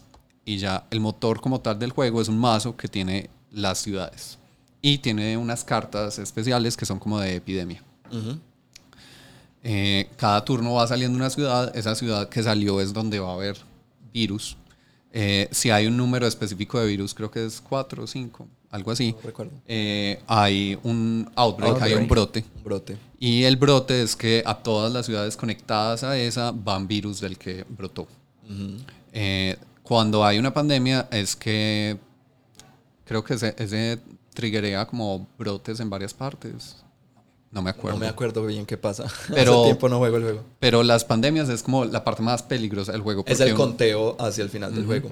Porque es como que uno, uno tiene claro que van a ir saliendo de a poquitos como los temas de... Uy, Andy, esa tos. Perdón. Coronavirus. Coronavirus. Eh, van a ir saliendo de a poquitos las ciudades, pero hay como un momento como exponencial, que son esos brotes. Sí. Eh, estamos intentando curar las enfermedades. Si llega un punto en, en que pasa algo, todos perdemos, como buen juego cooperativo. eh, o si logramos curarlas, pues ganamos. Eso es en general Pandemic. No No sé si me faltó algo. No, me parece No, una- un es. buen resumen. Para los que no lo han jugado, es un excelente juego. O sea, sufre de lo que hemos dicho ya antes eh, del alpha player, el jugador que va a dominar el resto. Eso es muy maluco. Pero para los que, si no lo han jugado, es, una muy, es un muy buen juego. Es, es- vale la pena jugarlo y sobre todo, el, o sea, jueguen el Pandemic Legacy, el Ay. volumen 1. Uf. Y Pandemic yo creo que eso es, es el mejor ejemplo de, de lo malo que es el alpha player por una razón y es que en Pandemic sucede muy a menudo que hay movimientos ah, hay movimientos que son tan como tan adecuados para el momento, ¿cierto? Como, como el, el mejor, el mejor movimiento posible es súper obvio. Entonces hacer cualquier cosa que no sea eso iría en contra de lo que el juego es. Hay otros sí. juegos cooperativos en los cuales decís, sí, este momento tiene más sentido, pero existen como, como posibilidades personales o, de, o del personaje o del jugador que podrían llevarte a ir por otra opción. En Pandemic eso no existe. Ajá. En realidad es esto y si no haces eso es porque pues porque estás jugando entonces, Ajá. porque no habría como otra forma de hacerlo. Sí. Eso eso pienso yo pues que, que hace el Sí. Pandemic. Bueno, Y de Pandemic Contagion, que les decía que es ese que, que se, se va es desde el otro lado, desde el lado de los virus, quiero pasar a otro juego similar que se llama Viral. Ajá. Es un juego, a mí me encanta, es un, un juego muy bueno, es para cinco personas, en el que el tablero del juego es el cuerpo de una persona, de un enfermo que no tiene nombre, pero pobre Bob. Eh, y están los pulmones, está el páncreas, el estómago, el, el intestino grueso, el estómago no está, el intestino. Son como, como si fueran países, pero son Sí. los, los lugares. Y cada jugador es un virus diferente y estamos intentando infectar la mayor cantidad de, eh, de órganos antes de que descubran la cura contra nosotros. Porque cuando descubren la cura, entonces uno sale del tablero, uno puede volver a entrar, pero, pero ya con menos poder. Y así. Ah. Y cada, cada ronda depende, depende del, del órgano que estés infectando, da más o menos puntos. Y así es como... se- el, y el juego, entonces uno, uno tiene que decir qué acción va a tomar. Pues eh, eh, todos en simultáneo dicen, una, ponen una carta de acción a tomar y el órgano donde van a tomar esa acción. Ajá. Entonces es como de programación de acciones. Es un juego muy divertido. No sé a ustedes cómo Yo no lo parece. conozco, yo nunca Ya. lo he jugado. Yo lo jugué una vez, me parece también muy divertido. Más complicado de lo que suena. Sí, uno lo ve, te lo juro, Alejo, uno lo ve y es. Tiene unos dibujos súper lindos, es súper caricaturesco. Uno dice, uy, este juego es súper. O sea, es- va a ser, Sí. un juego, va a ser una. un- va a ser una velada súper tranquila. No. De pronto es infe- infectando un cerebro. Sí, y te pone a pensar de una manera impresionante. Qué bueno. Pero es muy bacano, es, es muy chévere. Pero miren que es, pues está tratando la enfermedad desde el lado, del, de- desde el lado malo, por así Ajá. decirlo, pero utiliza la caricatura para, para, para, para quitar esa parte mala, ¿cierto? Para, Sí, como para, para, sí, como para suavizarla. para suavizarla, sí. Entonces, pues es, es como... eh, no sé, qué tan, no sé qué tan diferente se vería este juego o se jugaría este juego si fuera un poco más realista el, el arte. Si de verdad fueran pues como, como más realistas y que las, los virus tuvieran nombres pues de verdad específicos o, o algo así. Eh, no sé qué, tan, qué, es tan, qué tanto se sentiría uno culpable por eso. Es un experimento interesante. Ajá. Eh, yo menciono aquí, pues, como en nuestra lista, otro juego que tenemos, eh, que es Dead of Winter, que no es un juego que, que trata con enfermedad por sí, pero la razón por la cual lo quería incluir es porque yo creo que toca en lo que yo hablé ahora, y es esa posibilidad de que, o sea, que la enfermedad es eso latente que está ahí y que puede llevarse a tu personaje y puede ser directamente afectado por ella. Dead of Winter es un juego de zombies, y al ser un juego de zombies, pues una realidad que sabemos en toda la, la, esta, mm, como, como, ¿cómo lo diríamos? Como el lore. El- la historia. La- sí, la historia, como, como todo esto que hay detrás de, de los zombies, la mitología que hay detrás de los zombies, pues cuando eres mordido supuestamente pues ya te vuelves uno de ellos. Yo la verdad no he jugado muchos juegos de zombies. Eh, este juego me gusta mucho y me parece que está eso latente de que puede ser directamente afectado por la enfermedad. Por eso lo quise incluir ahí. De pronto sería un buen tema a explorar y es estar ahí como en el piso, como un pandemic, no desde arriba viendo el mapa, sino desde la ciudad, de cómo afecta a una ciudad una pandemia. A mí ese, ese sería como más bien una ciudad de pandemic después de que tuvo una pandemia o cuando se perdió el juego y, fue la, y la pandemia ganó, luego la- la- las consecuencias de todo lo Ajá. que sucede, ¿cierto? Sí, es que hay muchos aspectos a explorar, Ajá. pensaría yo. Pero sí, es una buena man. Es otro, otro ángulo de eh, las y no, y de, de, de Winter no tenemos que hablar mucho, solo quería como mencionar eso, el hecho Sí. de que lo mira desde otro lugar, a pesar de que sean zombies, pues lo mira desde otro lugar y, y me parece interesante. El siguiente en la lista es, no lo he jugado, pero lo quería traer por, por el aspecto indie que decías ahorita vos, eh, Santi. Y es, se llama Holding On, The Troubled Life of Billy Kerr.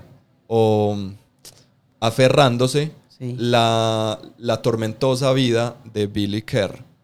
Y es un, es un juego de 2018 en el cual se supone que somos enfermeros em, y en el tablero hay un, hay un paciente que está en coma, que es Billy Kerr, y está en, en estado terminal. Y nosotros como enfermeros tenemos que ayudarle, darle los, como la, ¿cómo es que se llama eso? La ayuda pal, em, Los Paliativos. Cuidados los, los cuidados paliativos, eh, porque está en, en estado terminal. Y eh, se hace a través de una mecánica de los sueños y las memorias que él va teniendo. Entonces uno Ah. va recreando y uno va encontrando, no sé cómo se le mete uno a él a la cabeza, pero uno va viendo cómo fue la vida de este personaje.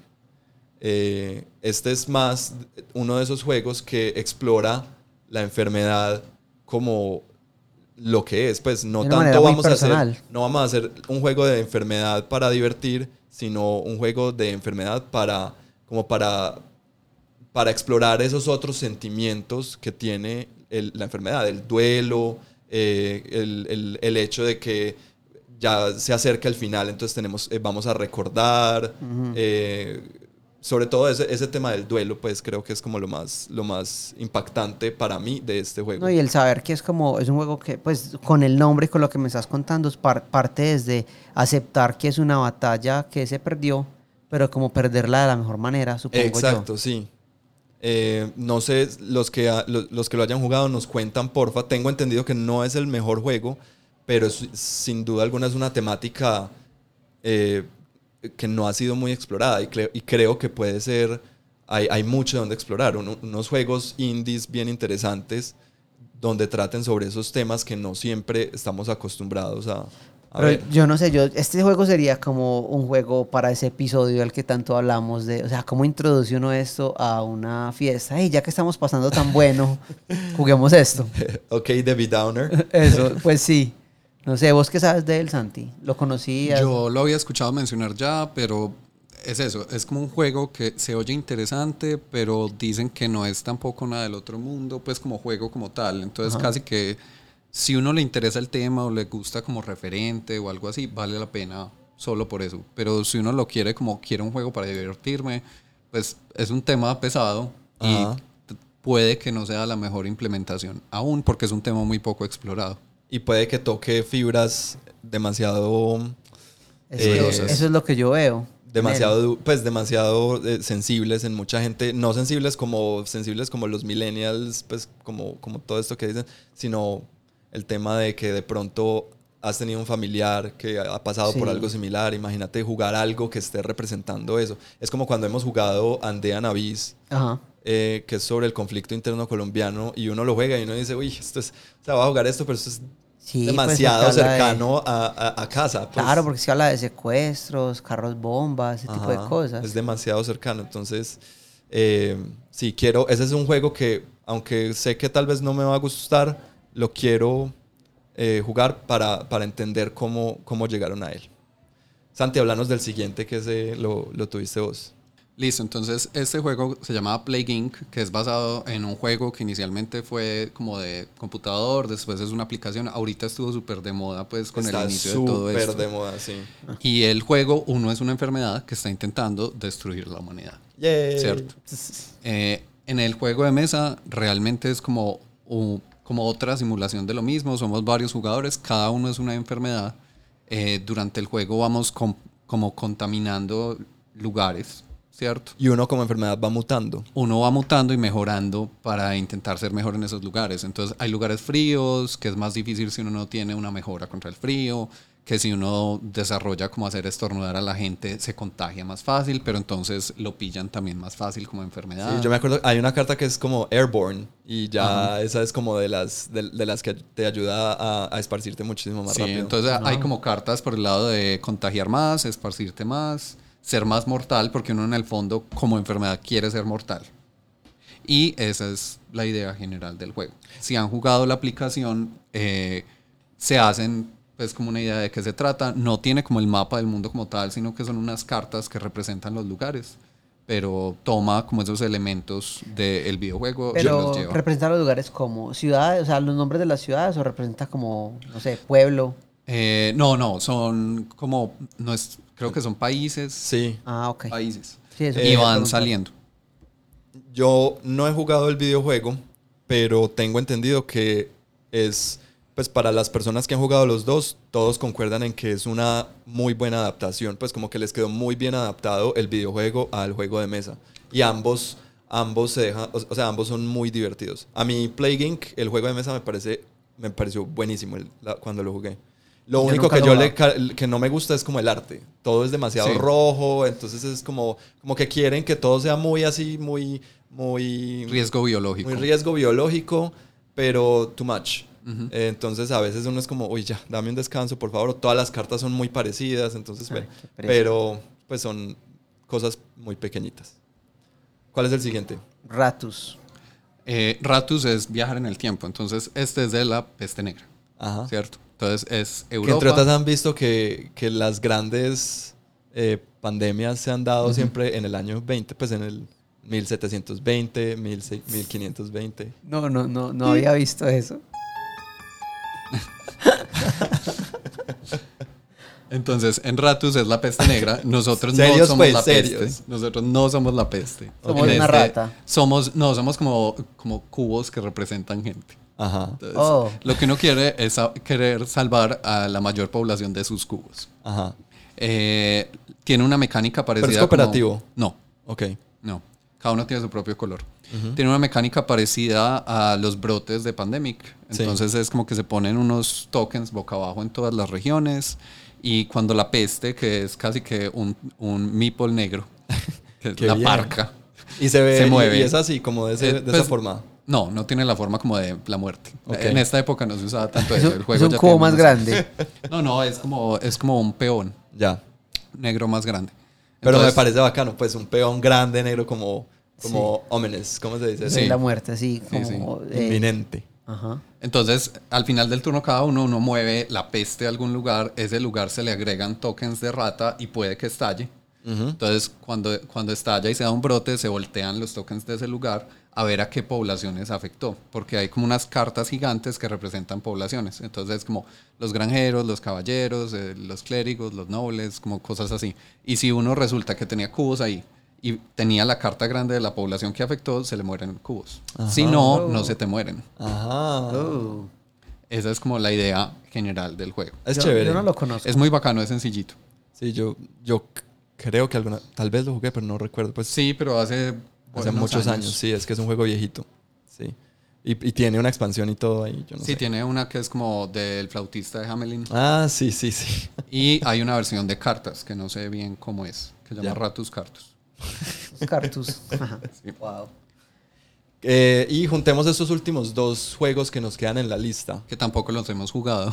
pero van como muy de la mano. Existen. Sí, son como otro lado diferente al que hemos estado hablando hasta ahora. Son juegos donde uno representa como doctores en general, un El hospital. cuidado. algo Así. No Ajá. tanto la enfermedad ni el afectado, sino eh, quien cuida. Como la medicina. Ujú.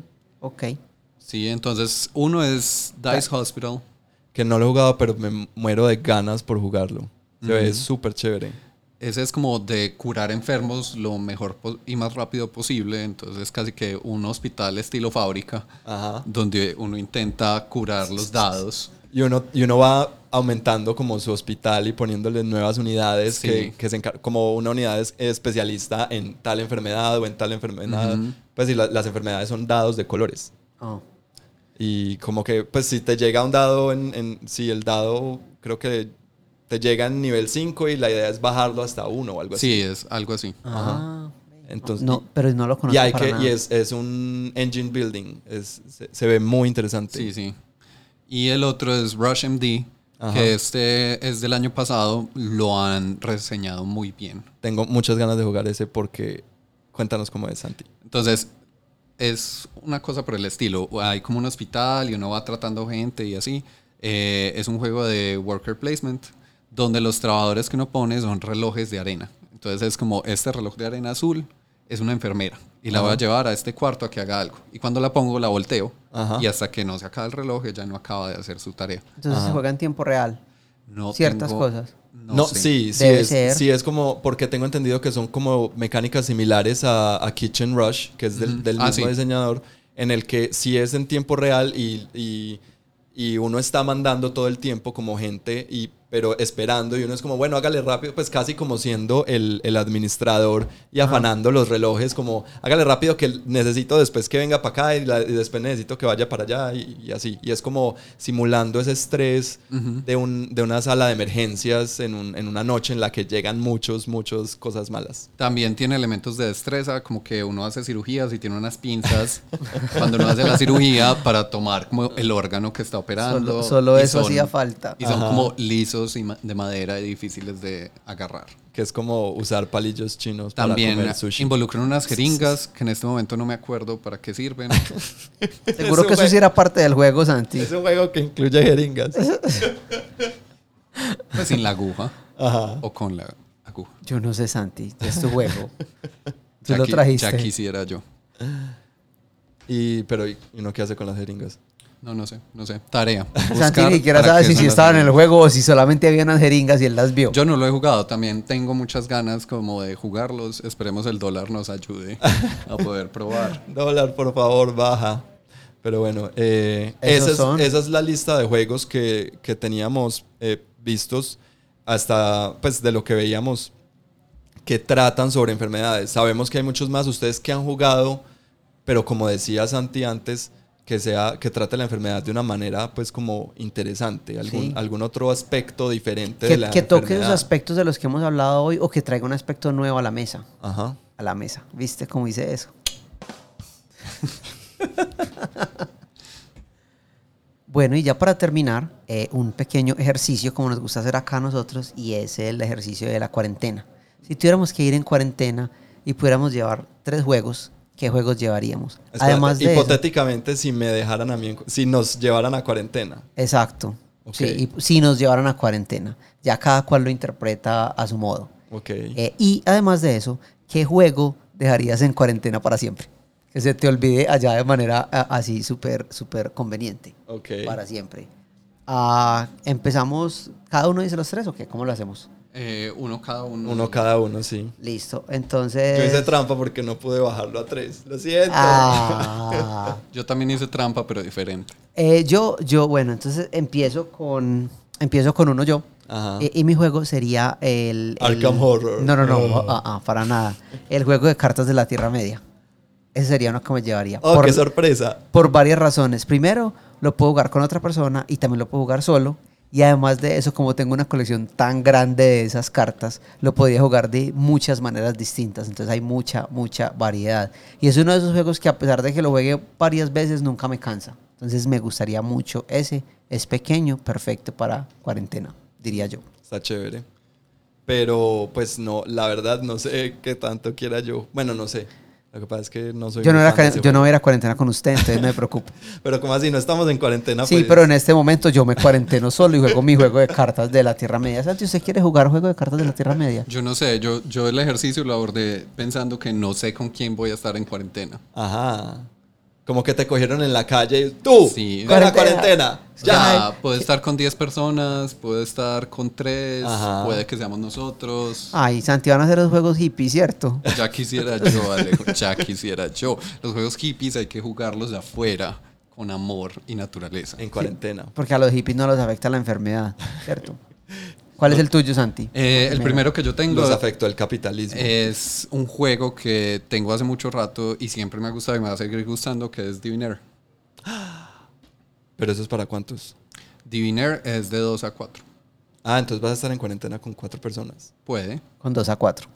Sí. Sí, entonces este, este es como un juego donde todos, creo que ya lo hemos mencionado, pues Sí. Sí. todos somos adivinos, eh, hay, un número, hay unas cartas, hay cuatro tipos de cartas, un número de cada tipo de carta y casi que uno es de a poquitos apostando por cuántas cree que hay en juego de cada una, ¿cierto? Y se va revelando información de a poco.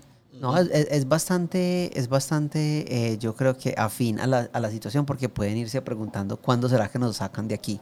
Entonces, excelente, un juego de adivinar cosas que uno no sabe.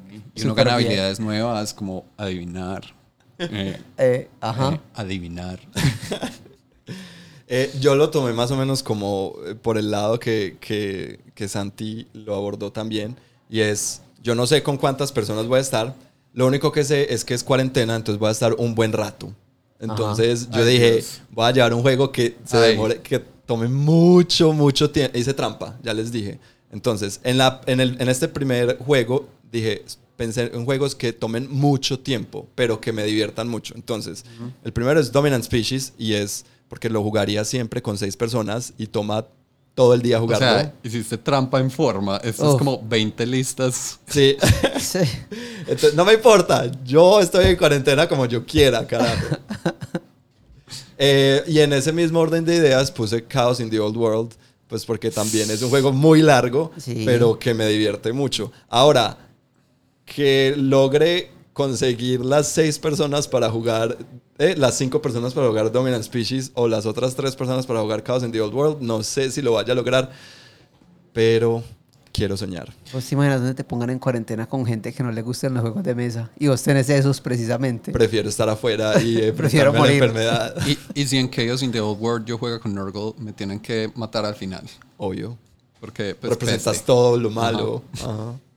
Bueno, Yo, eh, mi, se- mi segundo segundo, mi segundo va por ese lado y es un juego que yo, yo pensé en un juego que pueda jugar eh, bastantes veces eh, y pensé en Root, que es un Ah. juego porque como es, como es como se parece a Dominant Species en el hecho de que cada jugador tiene diferentes reglas y no es, es, es asimétrico. Sí es asimétrico, ¿no? Sí, sí, Root, claro. sí, estoy de acuerdo. Pero Dominant Species no es tan asimétrico. Ah, Es bueno. semi-asimétrico. Sí. Eh, pero entonces root es asimétrico, entonces pensé que al menos podría como darle varios turnos a cada una de las especies y me divertiría bastante, entonces me fui con root. No, me parece Cada súper partida bueno. es distinta. Porque además, o sea, estamos encerrados en la cuarentena y de a poquitos nos vamos a enloquecer. Total. Y uno se va identificando con el que juega siempre. Entonces ya nos empezamos a disfrazar, de lo- a actuar como los animales. Sí. No, excelente. Sí, es una muy buena lugar para llevar tu disfraz de furry. Pues Exacto. solo, Yo- solo yo, lo yo pongo sabía ahí. que un día de estos esa ficción de Santi iba a pagar. Solo lo pongo pues ahí en la mesa, ¿cierto? Pero no, ¿sabes? También porque me parece muy bueno, porque la cuarentena sería un momento, pues nunca he estado en cuarentenado, pero creo que debe ser algo muy, muy estresante, debe ser un momento como estresante, pues como que se debe sentir, debe haber momentos de mucho estrés y un juego tan bonito, pues como con, esas car- con ese arte, con, ese, con esa temática, creo que puede ayudar a aliviar un poco como, como el estrés o, o el, o el pánico que se esté generando sí. pues en ese momento. No es nada, entre- nada estresante ser los pájaros No, cero, decadentes que cero. tienen que programar todo para que no repitan No, cosas. pero no nos dice, mira, mira, mira, la- mira el pajarito, mira el pajarito. ya. ¿Cuál es tu segundo, Santi? Mi segundo juego, entonces, este ya es pensando como, bueno, de pronto estoy con mucha gente que no conozco y quiero que tengamos como oportunidades para conocernos un poco más y reírnos y como que sea más light, pero a la vez como, bueno, vamos a sacar un- algo un poco más social. Y el juego es Champion of the Wild. Ah, buenísimo. Ese es el de los animalitos, ¿cierto? Sí, es un, es un juego, háganse de cuenta, Olimpiadas de animales. Entonces, de la vez que jugamos, la última vez, eh, por decir algo, mi animal era un cocodrilo. Los eventos eran decorar pasteles, una carrera desde Alaska a la Patagonia y mover una extremidad rápido. Muy rápido. Muy rápido, lo más rápido posible. Era como, ¿qué tan rápido ¿Y mueves? una cuál extremidad movías? Sí, sí, sí Ajá. todo el juego es, por cada evento, todos los que estemos jugando vamos a decir por qué nuestro animal es buenísimo en ese evento. Entonces, ustedes nos imaginan la torta que, cómo decoró mi cocodrilo la torta con una textura de escamas. Wow. O sea, ¿Quién más podía hacer A eso? Santi le gusta pensar, pues, que eso es un, un buen, un buen. Sí, no, motivo. Santi va a ser el, va va a ser el más popular de toda la cuarentena. O, o la rana venenosa que juraba que iba a decorar tortas y obviamente la descalificamos porque mató a todo el mundo. También. Entonces, sí, es por ese lado. Es como un juego Un juego que- social, es una Social, buena- nos vamos a reír, también vamos como a alegar un poco, pero como en un ambiente más relajado, conocernos un poquito. De pronto alguien tiene afinidad por animales, alguien es bueno hablando, cosas así. Muy bien, una buena elección. Y, el tu, y, lo, y tu segundo, tercero, cuarto y quinto, Andrés, ¿cuál sería? No, está bien, no voy a hacer trampa. Eh, lo que pasa es que primero yo dije, bueno, un juego que me divierta, ya no, no para pasar mucho tiempo, pero un juego que me divierta mucho y que quiera jugar una y otra vez. Entonces primero pensé en Quacks of Quedlinburg, que es un juego que yo podría jugar una y otra vez. Estás haciendo trampa otra vez diciendo Cállate, no, no, no estoy, no estoy haciendo trampa. Pero porque- luego pensé en porque este y no me decidí es, por este. No es Quacks of Quedlinburg. Después de eso pensé y yo dije, "Mm, hace tiempo no juego Quarriors y porque estaba Uy, pensando por la Quarriors, Q, sí. entonces yo dije Quarriors, porque a todos, a, a casi todo el mundo le gustan los dados y son dados muy bonitos. Entonces como que también ayudaría como a, no sé, los dados son Sí, chéveres. Quarriors es muy chévere, Entonces sí. como que me gustaría compartirlo con la gente. Siento que tenía más sentido todo el razonamiento de Quacks of Quedlinburg y después dijiste como, oh, dados. Pero es que Quacks y después yo dije, oh, Quarriors. Y todo tuvo sentido. To- Obviamente. Todos vemos cuál es el span de atención de Andrés. Qué bueno que ustedes están más preocupados de ser populares en la sala de, de, de- Obvio, de yo, cuarentena. quiero, ¿no? yo quiero ser el que me hagan la fila. para- Eh, mentiras. ¿Cuál es tu tercer juego, Alejo? Eh, mi tercer juego, en realidad, eh, este es un poquito, pues, como raro porque yo me refiero eh, no tanto a un juego en particular, sino a los componentes para jugar un tipo de juego. Y sería un juego de rol. ¿Por qué? Carajo. Porque me permite expandir a cuanto yo quiera. Pues para el juego de rol en realidad solo voy a necesitar los dados, pero yo puedo, si voy a tener tanto tiempo, puedo escribir una aventura, puedo jugarlo de diferentes maneras. Entonces siento que es algo que puedo jugar teniendo pues personas que están ahí atrapadas conmigo y lo podría explorar. Entonces yo pensaría pues cualquiera, eh, un Dungeons and Dragons, un Cthulhu o un Star Wars. El todo es tener como dados, lápices y papel y poder jugar rol. Y así es como Alejo ganó la cuarentena. Yay. O sea, está buenísimo. Pero, Totalmente. carajo, yo voy a seguir porque mi tercer y último juego Ajá. también era Dungeons and Dragons. Pues yo Muy dije, bien. si vamos a estar en cuarentena durante... ¿Cuánto es que es- está en este momento? ¿15 días? Ajá. Pues qué mejor, o sea, excelente momento para sacar los libros de Calabozos y Dragones. Sí, jugar y rol. sacar los dados y, a- y arrancar. Ese también era mi high, high five, Alejo. High five. Clac. Escuchar. Y el tuyo, Santi. Entonces, mi tercero y, y mi trampa. Entonces, mi tercero es TAC, que lo hablaron incluso del capítulo Ah, anterior. sí, sí. anterior, sí. que es un juego abstracto basado pues en un juego del mundo de King Killer Chronicles de Patrick Rothfuss. Me parece muy bueno porque es, si estoy solo con otra persona, lo podemos jugar y es de esos juegos que es sencillo pero súper posiblemente profundo. O sea, Es yo muy creo que lo puedo jugar muchas veces, voy a aprender, la otra persona va a aprender, nos vamos a volver locos, todo funciona. Ajá. Yo creo que sí, estos juegos, eh, creo que llevarnos tres juegos de mesa a, a una cuarentena de 15 días es una muy buena decisión. No nos vamos a enloquecer No, para nada seguro. jugando una y otra vez los Estoy mismos segurísimo. juegos. Ah, que- ahí es donde entra mi trampa. Chan, chan, chan. Eh, otra activé, tu opción. carta, act- activé tu carta de trampa. Sí. Otra opción que tenía, pues, es llevar naipes de cartas. Existen Sí, porque se presta cantidades para muchas cosas. absurdas de juegos que se juegan con naipes de cartas, algunos muy buenos, o sea, uno no conoce una fracción. Y solo con un, un naipe, dos naipes y acceso a internet, uno tiene acceso a miles de juegos. En cuarentena tienes acceso a internet. Claro, la cuarentena no es de internet. Pero si estás, la cuarentena, perdón, la cuarentena es en, es, en, es en Corea del Norte.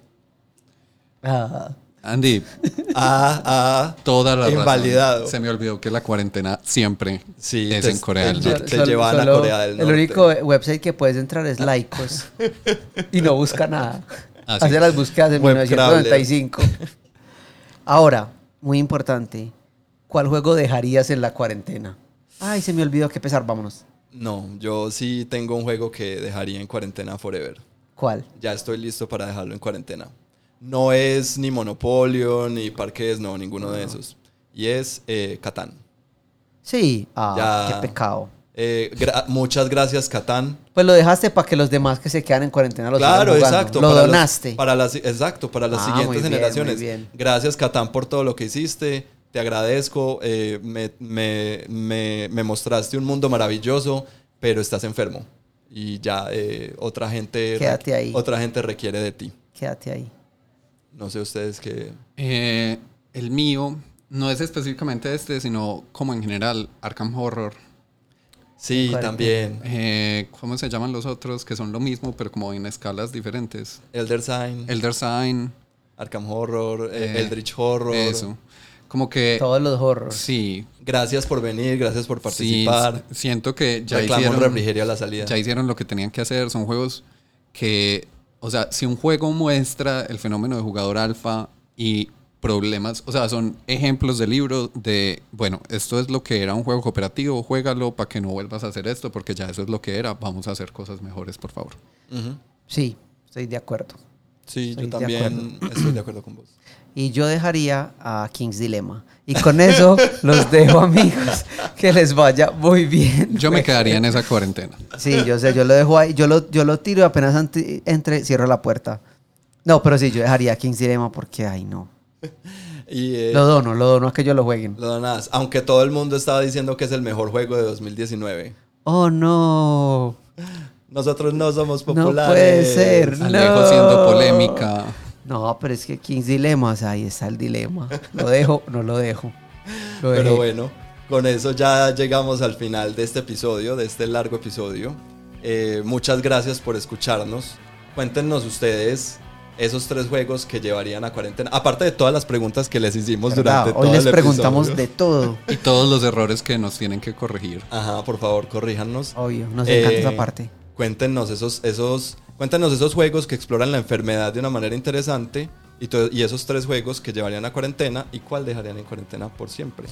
Y recuerden que estamos disponibles en todas las redes sociales. Nos puedes encontrar en Facebook, nos puedes encontrar en Instagram, también en todos los websites que eh, en, en YouTube, en YouTube obviamente, todo lo que promueva podcast, ¿cierto? Ajá. Estamos en SoundCloud, estamos en ah, Google Podcast, iTunes. en Apple Podcast, en Evox, en todas partes nos pueden encontrar. Pero si quieres encontrar todo en un solo lugar, visita. www.lamesa.club. Sin más, eh, yo soy Andrés Yo soy Alejandro. Yo soy Santiago. y muchas gracias y hasta la próxima. Eso es todo. Chao. Chao.